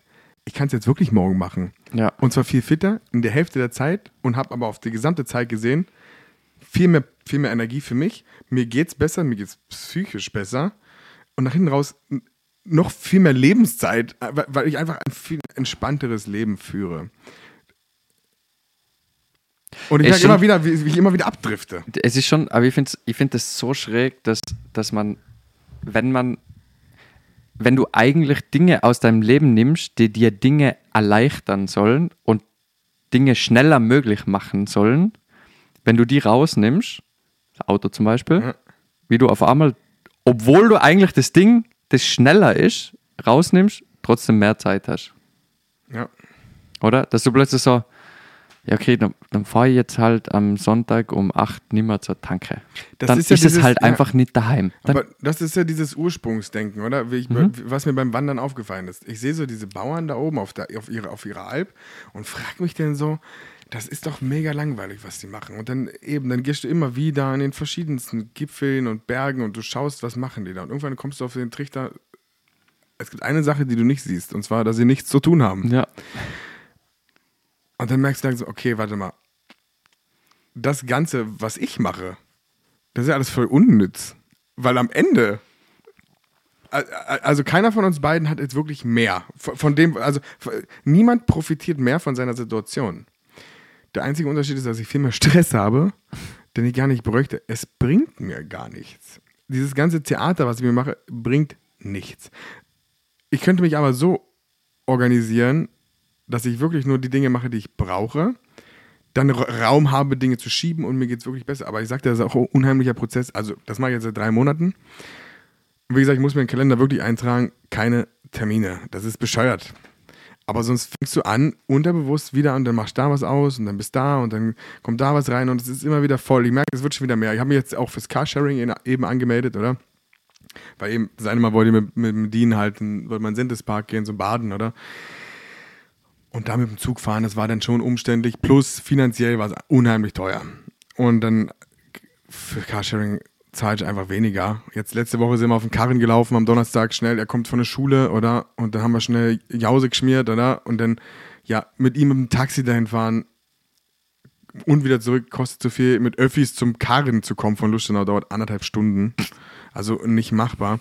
Ja, und, und die beim Carsharing haben nur E-Autos. So, dann fahre ich schnell irgendwo hin. Die sind, wir haben drei Stück eben da in der Gemeinde, fahren mit dem Fahrrad hin, dann hole ich die ab. Wir fahren schnell zum Karren, laufen hoch, wieder runter und bringen das Auto zurück. Es kostet mich 20 Euro. Ich habe das Auto fünf Stunden, bin Ja. damit 40, 30, 40 Kilometer gefahren. Für ein 20, Alter, voll in Ordnung. Und das sind so für solche Fälle wie eben, für mein, wenn ich was mit meinem Kind machen will, wenn wir Ausflüge machen wollen. Ja. Das ist völlig in Ordnung. So, das ist die Alter und darauf bin ich erst gekommen nach der ersten Woche ohne Auto. Das heißt, diese Alternativen bilden sich ja schon. Ja. So, und da habe ich gleich eine Alternative für, was ist denn, wenn es jetzt mal schneit? Ja, dann nehme ich mir drei Tage so ein Auto, zahle ich meine 150 Euro da. Das ist gut, mein Gott. So habe ich wieder Ruhe. Bin trotzdem günstiger wie mit einem eigenen Auto und Problem ist weg. Ja. Fertig. Und ansonsten, also ich bin zufrieden, dass ich es mache. Auch im Regen. Ja, okay, scheiß, wie meine ich mal an, natürlich. Aber es ist ein E-Bike. Es ist kein Fahrrad, es ist ein E-Bike. Ja. Äh, Hart auf hart kann ich auf Turbo drücken, das Ding fährt 25 km/h. Ja. Und bei Gott, ich bin nicht viel langsamer. Na, also, Denn, na. denn, denn am Tag bist du mit dem Verkehr Also gerade 10 auch in Lustenau, 10 oder? bis Wenn, 15 Prozent schneller, wenn überhaupt. So, das ist es mir dann eigentlich nicht wert. Und wie gesagt, das ist viel mehr Stress. Ja. Ja. Ja, das ist schon, das ist, das stimmt schon, oder? Gerade wenn du jetzt in, in Gegend, ich meine, wenn du jetzt irgendwo in der Stadt wohnst oder so, dann brauchst du sowieso kein Auto. Also ich habe ganz viele Jahre kein Auto gehabt. Erst, bei mir ist Auto erst dann wieder zurückgekommen, wo ich halt wieder aufs Land gezogen bin oder in ländlichere Gegenden. Einfach weil du, ich habe dann auch in der Schweiz gearbeitet, in Österreich gewohnt, in der Schweiz gearbeitet. Da ist Öffi. Mache ich ist- auch gerade übrigens, by the way. Ich weiß, aber ich, also mein Arbeitsweg mit dem Fahrrad ist dann halt irgendwie eine Stunde. Ja, aber das ist ja das, die Organisation. Voll. Das ist die, die was braucht es eigentlich, oder? Und da ist aber, oder? Dann, dann denkst du schon, ja, Öffis und hin und her und bla bla, oder? Weil am Anfang ich habe auch kein Auto gehabt, dann so, boah, kann ich mir ein Auto leisten, da war keine Kohle gehabt und so. Hab dann zum Glück äh, ganz günstig ans Krieg. Ähm, und da war aber auch so, okay, ich könnte ich es, glaube gar nicht machen mit Fahrrad, weil ich nicht weiß, ob ich immer umkomme oder sonst was. Und mit Öffis brauchst du halt irgendwie zwei Stunden. Hm. Halt so, also für, für einen Weg, wo ich jetzt 15 Minuten brauche, brauche ich da irgendwie eineinhalb Stunden. Und das ist okay. Das, ja, muss Aber du hast drei. Probleme in der Gleichung. Ich würde mich fragen, okay, warum, warum ist der Arbeitsweg so lang? Ja, dann muss ich halt umziehen. Entweder ziehst irgendwie. du um ja. oder suchst einen Job oh, ja. gelegener. Es gibt schon, natürlich gibt es Optionen, oder? Gibt, gibt immer. Ich meine, dafür braucht man auch eine gewisse Freiheit, um, Ja. um so, so entscheiden zu können. Aber ich sag nur, wenn, wenn du es kannst, also warum soll ich eine Stunde damit, also, also warum soll ich mich in ein Auto setzen und eine Stunde da drinnen sitzen, um zur Arbeit zu kommen? Ja, furchtbar. Also wie wenig muss mir mein Leben wert sein, dass Also, ich das mache? also ich hab, ich hab, also ich, ich sag das schon lange, ich weiß nicht wie lange, aber sehr lang, dass ich, ich will nicht, dass mein Arbeitsweg länger wie eine halbe Stunde ist.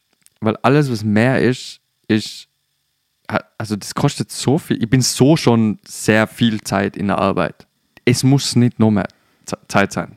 So, also achteinhalb Stunden am Tag, das ist ein Drittel vom Tag. Vor allem, du hast ja eine Zeit in einem Auto, du sitzt dich ja da rein. Ja. Mhm. Das ist ja eigentlich, das ist ja wie, du sitzt dich auf eine Couch, aber du bist trotzdem irgendwie gestresst beim Autofahren. Ja, Du kommst danach aber auch nicht mehr wirklich hoch. Jetzt kommst du zu Hause an, jetzt ist nicht der Moment, wo du deine halbe Stunde abgesessen hast und jetzt kannst du loslegen. Na, es passiert irgendwie nichts. ja. Es bringt dir eigentlich nichts. Ja, meistens wärst du noch müde im Autofahren. Ja. Dann kommst du heim, dann bist du erstmal fertig. Ja. Dann ist es aber schon fast Abend, im Winter ist es eh schon dunkel, wenn du heimkommst. Ja, dann musst du noch kochen und aufräumen und bla bla und hin und her. Und dann, und dann denke ich mir manchmal so, boah, Leute, die eine Stunde in die Arbeit fahren, Alter, ich hätte grad, na, einfach nah. Zwei Stunden nur zusätzlich für den Arsch einfach vom Tag. Ich meine, in- Außer du musst wenig arbeiten, ja, deswegen gehen ja alle nur 60 Prozent. sie mehr fahren können. Dann kannst du ja drei Stunden Arbeitsweg einplanen. Aber das, das finde ich schon, also ich finde einfach so, okay, wenn, so such dann einen Job in der Nähe. Und wenn es keinen Job in der Nähe gibt, dann zieh irgendwo hin, wo es einen Job in der Nähe gibt. Ich so, also so viel teurer können die Wohnungen hoffentlich nicht sein, dass es sich nicht rentiert. Für die, wo es geht. Logisch, auch natürlich. Gemeinden, wo es echt scheiße ist. Ja, ich meine, wenn jetzt irgendwo, keine Ahnung, weiß ich nicht, in irgendeinem, äh, im Wald oder so, in irgendeiner abgefuckten Ortschaft, irgendwo am Berg oben wohnst, ja, dann, Ja gut, du musst ja auch, st- denk 20 Jahre weiter, lass die Blumenwerke mal verschwinden. ja. Dann haben wir ein Riesenproblem dann für Radelberg. Ja, die gehen halt alle in die Schweiz rüber. Ja, so viel Produktion hat sie auch nicht in der Schweiz, um das alles auszubügeln. Ja, die Schweizer richten schon. Die stellen da in ein paar Tagen ein paar Produktionsfirmen hin. Ja, aber stell dir vor, so eine Firma wie Boom Ja. verschwindet hier. Die sagen, okay, wir Wie viele expandieren. Mitarbeiter haben die? Ein paar Keine tausend? Ahnung, aber wie viel, wie viel Werke haben die? Sieben? Ja. Also die machen schon ordentlich, ordentlich was aus hier. Ja. Ja. Ja, gut. Ciao. Ja gut. Ja gut. Immer dieses Ja gut. Ja. Magst du noch was sagen? Ich grüße.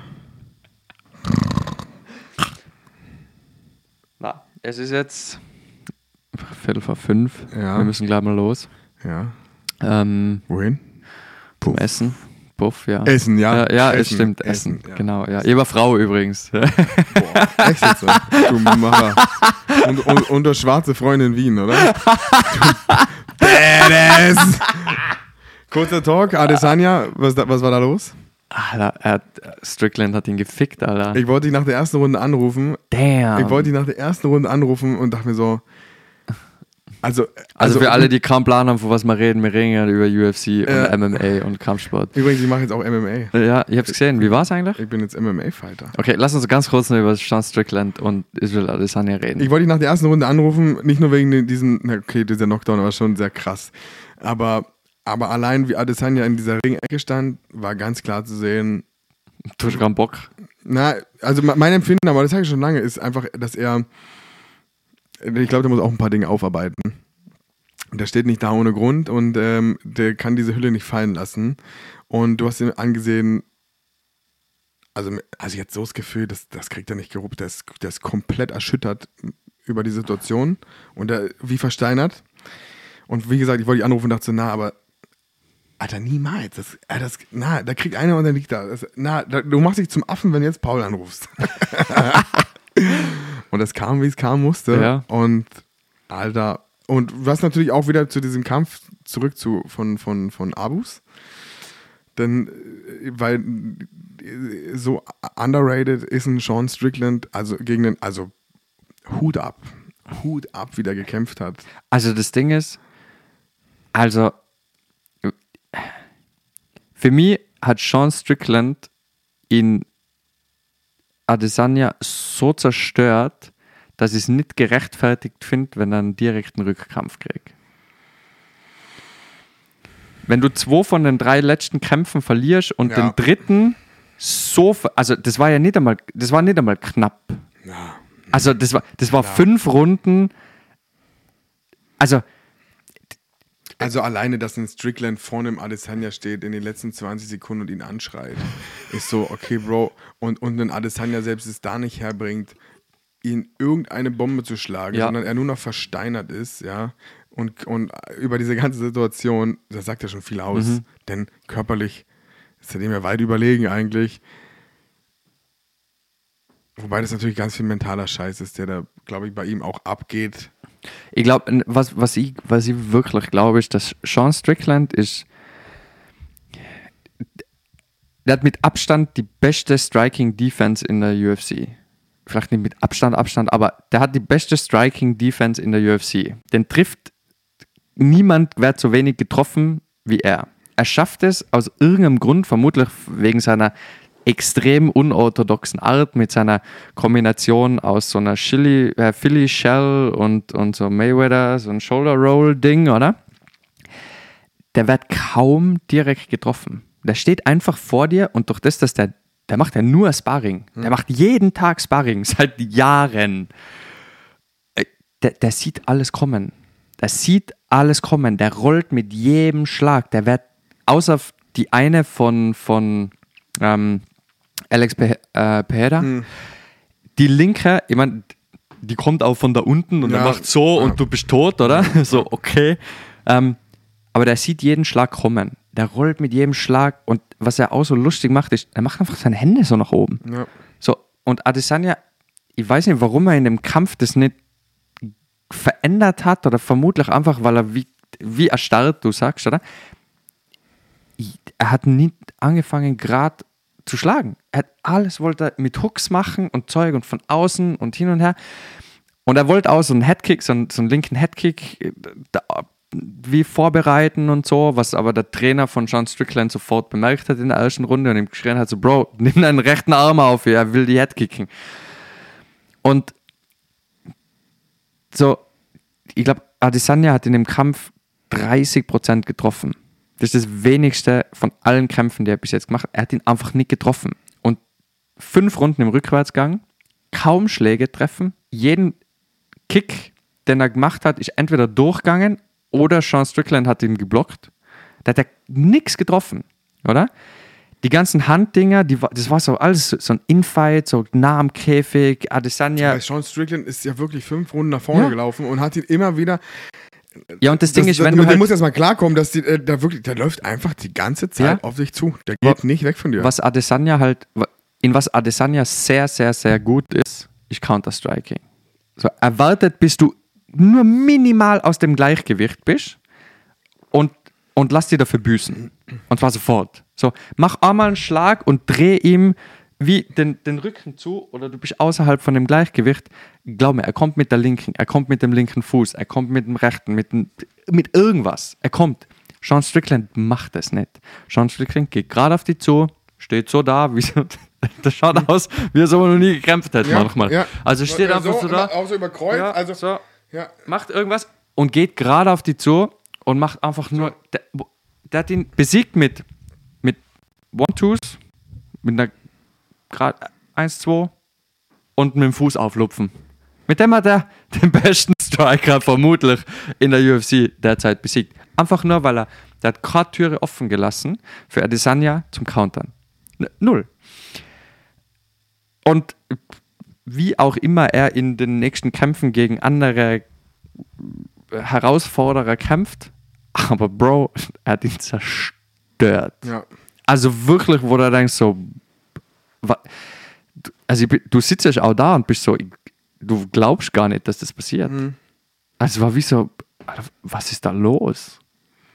War echt schräg. Aber richtig, also ich bin ja ein kleiner Adesanya-Hater, aber ich bin kein Hater, ich mag einfach seine Art nicht. Ich mag, ja, ich auch nicht. Ey, so, Sandy zum Beispiel, er, er mag ihn gern, oder? Und ich mag, ich mag ihn Adesanya auch gern. Was ich einfach nicht an ihm mag, ist, dass er immer, er redet und redet und redet und sagt, was er alles machen wird.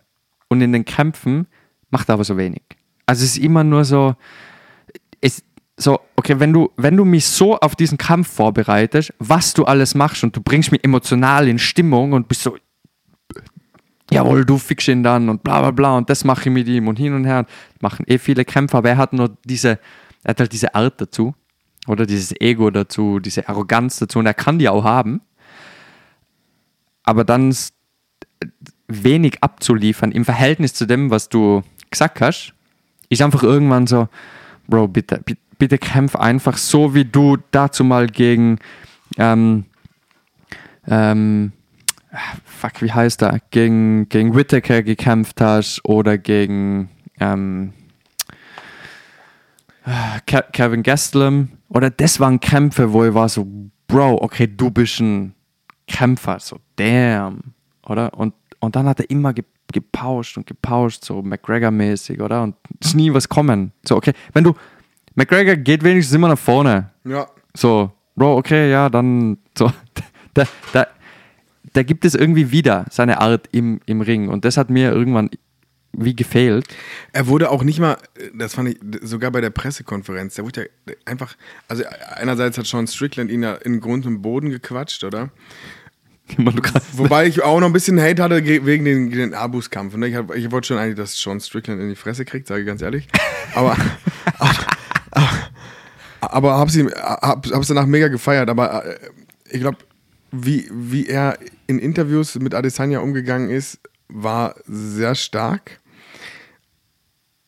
Und einfach auch die Tatsache eben, diese anderen zwei im Federgewicht, die sich da in die Haare hatten. Äh, der eine, wo im Publikum saß, dann Ah, ähm, äh, Kai äh, Kara France. Ka- genau. Und den, den Der, anderen, den, ich weiß aber nicht vergessen, wie er heißt. Wenn da so einer mit drei Köpfe kleiner vor dir ist und selbst dich nicht an, so sit down, sit Ja. down. So, dann denkst du schon so, okay, Bro, du bist, die, also, du, bist Champion, du bist Ja. einfach eine Maschine, der redet so mit dir. Du wirst nicht respektiert. Dann so ein Sean Strickland, so, ein- so, so, so ein Whisky-saufender Amerikaner, lacht dich auch aus und das ganze Publikum lacht und dann läufst du auch noch ein zum Regen und das halbe Publikum boot. Das ist, das Ding ist, das musst du dir mal vorstellen, die kämpfen in Sydney. Eigentlich ist Champion hat Heimvorteil und die buhen die aus und feiern Sean Strickland. Die feiern den Außenseiter. Da, also, gut oder schlecht, ich finde das generell scheiße, dass man Kämpfer boot. So. Bro, wir, Wir haben auch- wir waren in London Ich weiß. sehr laut. Wir, Ja, ja, ich, wir waren sehr laut in ja London. aber, aber stell dir vor, du gehst nach London und buchst für Leon Edwards. Nein. Also, das, das ist ja, verstehst du? Also, so ein, so ein Assi muss auch mal sein. Oder? Aber das Ding ist, es ist so, die, die Leute mögen einfach die ehrliche Art. Diese Ja. nicht aufgepauschte, sondern so, okay, du kriegst, die, die mögen Kämpfer, wo du das kriegst, was sie geben. es gibt nur einen einzigen, der sich das erlauben kann. Das ist Conor McGregor. Ja. Der kann sagen, was er will. Ja. Und alle anderen ist so, Bro, du musst schon noch ein bisschen zeigen. Ja. Und er hat das versucht auch in der ersten Runde noch mit seiner Überheblichkeit, die er halt an den Tag legt, oder was du auch kannst, aber nicht auf, aufgrund seines kämpferischen Könnens, sondern weil du einfach Reichweitenvorteile jenseits von Gut und Böse hast. Gegen den Pereira bist du nicht so durch den Ring spaziert, mein Freund. Äh, aber als das auch nicht alles funktioniert hat und dann diese erste Rundenpause kam, kurz nachdem er angeklingelt wurde, da hast du ihn schon angesehen, wie er mit seinem Coach geredet hat, so, ja, ja, ja, stehen geblieben, so, ja, ja, ja, ja, ich so, ja, ja, mach, ja. mhm. Aber du hast ihn angesehen, okay, es ist überhaupt nichts gut. Du weißt ganz genau, die Scheiße geht jetzt, jetzt los. Ja, weil Und der hat Scheiße Cardio ging- für z- 10 Tage. Ja. Also der macht das auch nur 17 Runden weiter, dem ist das völlig wurscht. Ja, und er hat ja auch kein, nichts anderes auf dem Gameplan. Will er noch den Boden holen, oder? Nö. Also es wäre eher scheiße, wenn Sean Strickland mit ihm auf den Boden Ja. gehen würde, aber, aber verstehst du, was ich meine? Es Ja. ist so, okay, wenn das nicht, wenn das nicht passt, dann passt nichts. ja. Also, ist- und es fehlen einfach die Bodenkämpfer in der Gewichtsklasse, Mhm. also wo- wirklich so überdominant sind. ja. Ja, Sean Strickland, ich habe das ein bisschen so das Gefühl gehabt, er hat einfach so gemacht, so. Wobei, aber eine Sache muss dir da aber auch auf der Zunge zergehen lassen. Und zwar die Buchmacher bei dem Abus-Kampf gegen Strickland und bei dem Adesanya-Kampf. Da ist unheimlich viel Geld eingespielt worden. Also, die hast die Quoten gesehen. Mhm. Ich glaube, 1000? Na, also die, die 1000 auf Strickland plus 1000? na plus, also das höchste, glaube ich, was war, war, ich glaube, 750. War das war nicht 750 bei dem Abo? Ich, gla- ich, gla- ich glaube gemeint zu Also haben, ich, du musst die, in den Kampf rein sind die Buchmacher mit plus 450 für Strickland. Gut, ich habe nicht live gesehen. Ja, ich sage nur, irgend- also zum Start, zum Beginn des Kampfes, also halt in Las Vegas, oder? Aha. Diese, also die, ich weiß nicht von wem aus diese Odds gehen. In Las Vegas? Ja, In Australien war das. ja, aber die, die, die UFC zeigt immer die Las Vegas Aha. Quoten, oder? Und da waren die Quoten beim Beginn des Kampfes plus 450 oder 60, glaube ich, für Strick, also pl- plus Ich glaube, Strickland. irgendwann eine plus 1000 gesehen zu haben. War, kann, also in, in aber kann sein, aber 750, irgend- irgendeiner, irgendeiner hat getwittert gehabt, du musst, du musst 20.000 investieren, um 27.000 zu gewinnen. Oder irgendwie so, für, für, für den Fall, dass Adesanya gewinnt. Mhm. Und dann kannst du ja ungefähr ausmalen, wie es im Um- Umkehrschluss Also die, Sean Strickland hat für die in zwei Kämpfen unheimlich viel Kohle eingespielt. Mhm. Weil Sean Strickland war ja in dem Abus-Kampf ja auch, äh, Underdog. ja, Mhm. und Schon lustig eigentlich. war ja weit von einem Underdog entfernt. Er Also hat einfach einen Kampf später ein Adesanya besiegt, den vorher nie außer den Pereira weg, weg, weggehauen. Eigentlich schon krass, dass das ein Short Notice Fight war. Sie wollten ja eigentlich zwei andere Kämpfe buchen, weil die, die wollten eigentlich gar nicht, dass Sean Strickland gegen Adesanya kämpft. Echt? Also, verstehe, die UFC ist manchmal ein bisschen so, ja, zwei andere. Also, die wollen immer, du willst ja auch so, ein, so eine Geschichte pushen. Ja, aber, noch, nochmal gegen Pereira hätten sie ihn auch nicht Nö, aber sie hätten ihn halt, sie hätten halt wahrscheinlich gegen ähm, Drickers Duplessis den, Auf den Kampf hätte ich mich sogar gefreut. Ja, das wäre sicher ein interessanter Kampf gewesen, aber sie haben ihm, glaube ich, zwei andere Kämpfe davor wären eigentlich geplant gewesen, Mhm. aber die sind halt aus, keine Ahnung was für Gründen, halt nicht zustande gekommen. Und ähm, Sean Strickland hat, glaube fünf Wochen, fünf oder sechs Wochen vorher Bescheid kriege. Mhm. Also n- du hast nicht mal ein volles Trainingscamp, oder? Ich glaube, vier Wochen vorher haben sie es bekannt gegeben, dass Sean Strickland gegen Adesanya kämpft. Und für das, dass es so kurzfristig war, ich meine, es kann natürlich auch in die Karten von Sean Strickland spielen, oder? Weil er halt jeden Tag Sparring macht und eigentlich immer im, also eben das Gefühl, dass der Trainingscamp macht, da ist halt einfach das ganze Jahr wie ein Holer am Trainieren. So, also der sollte jetzt in die nächsten paar Jahre viel Kohle machen, weil dann, dann kriegt er wahrscheinlich Alzheimer bald einmal bei, bei dem Sparring, was der macht. Aber das ist schon, äh, schon krass. Weißt du, auf was für ein Kampf mich jetzt freue? Auf John Jones gegen ähm, der Wecker läutet. Aufstehen. Ähm, Fünf Minuten schlummern. Ja. Äh, fuck, wie heißt er? Äh, Ich, ich will immer Mirko Crow Cup sagen, aber ich weiß, dass er nicht so heißt. Äh, St- äh, Stipe Miocic. Genau, Stipe Ja, Miocic. ja. Ich war jetzt voll Ähm, weg. Ich dachte, du kommst jetzt mit, mit, äh, mit Makachev gegen Oliveira. Oh ja, dann Auf den Kampf freue ich, Freu freu mich ich mich auch, ja. nämlich. Das ist der nächste, also beim nächsten Event, gell? ja, so, ja, 296. ja, ja, ja, Ja. ja, ja. In drei Wochen.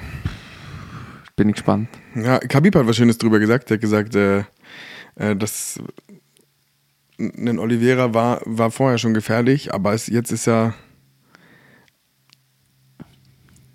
Na, Wie hat er es gesagt?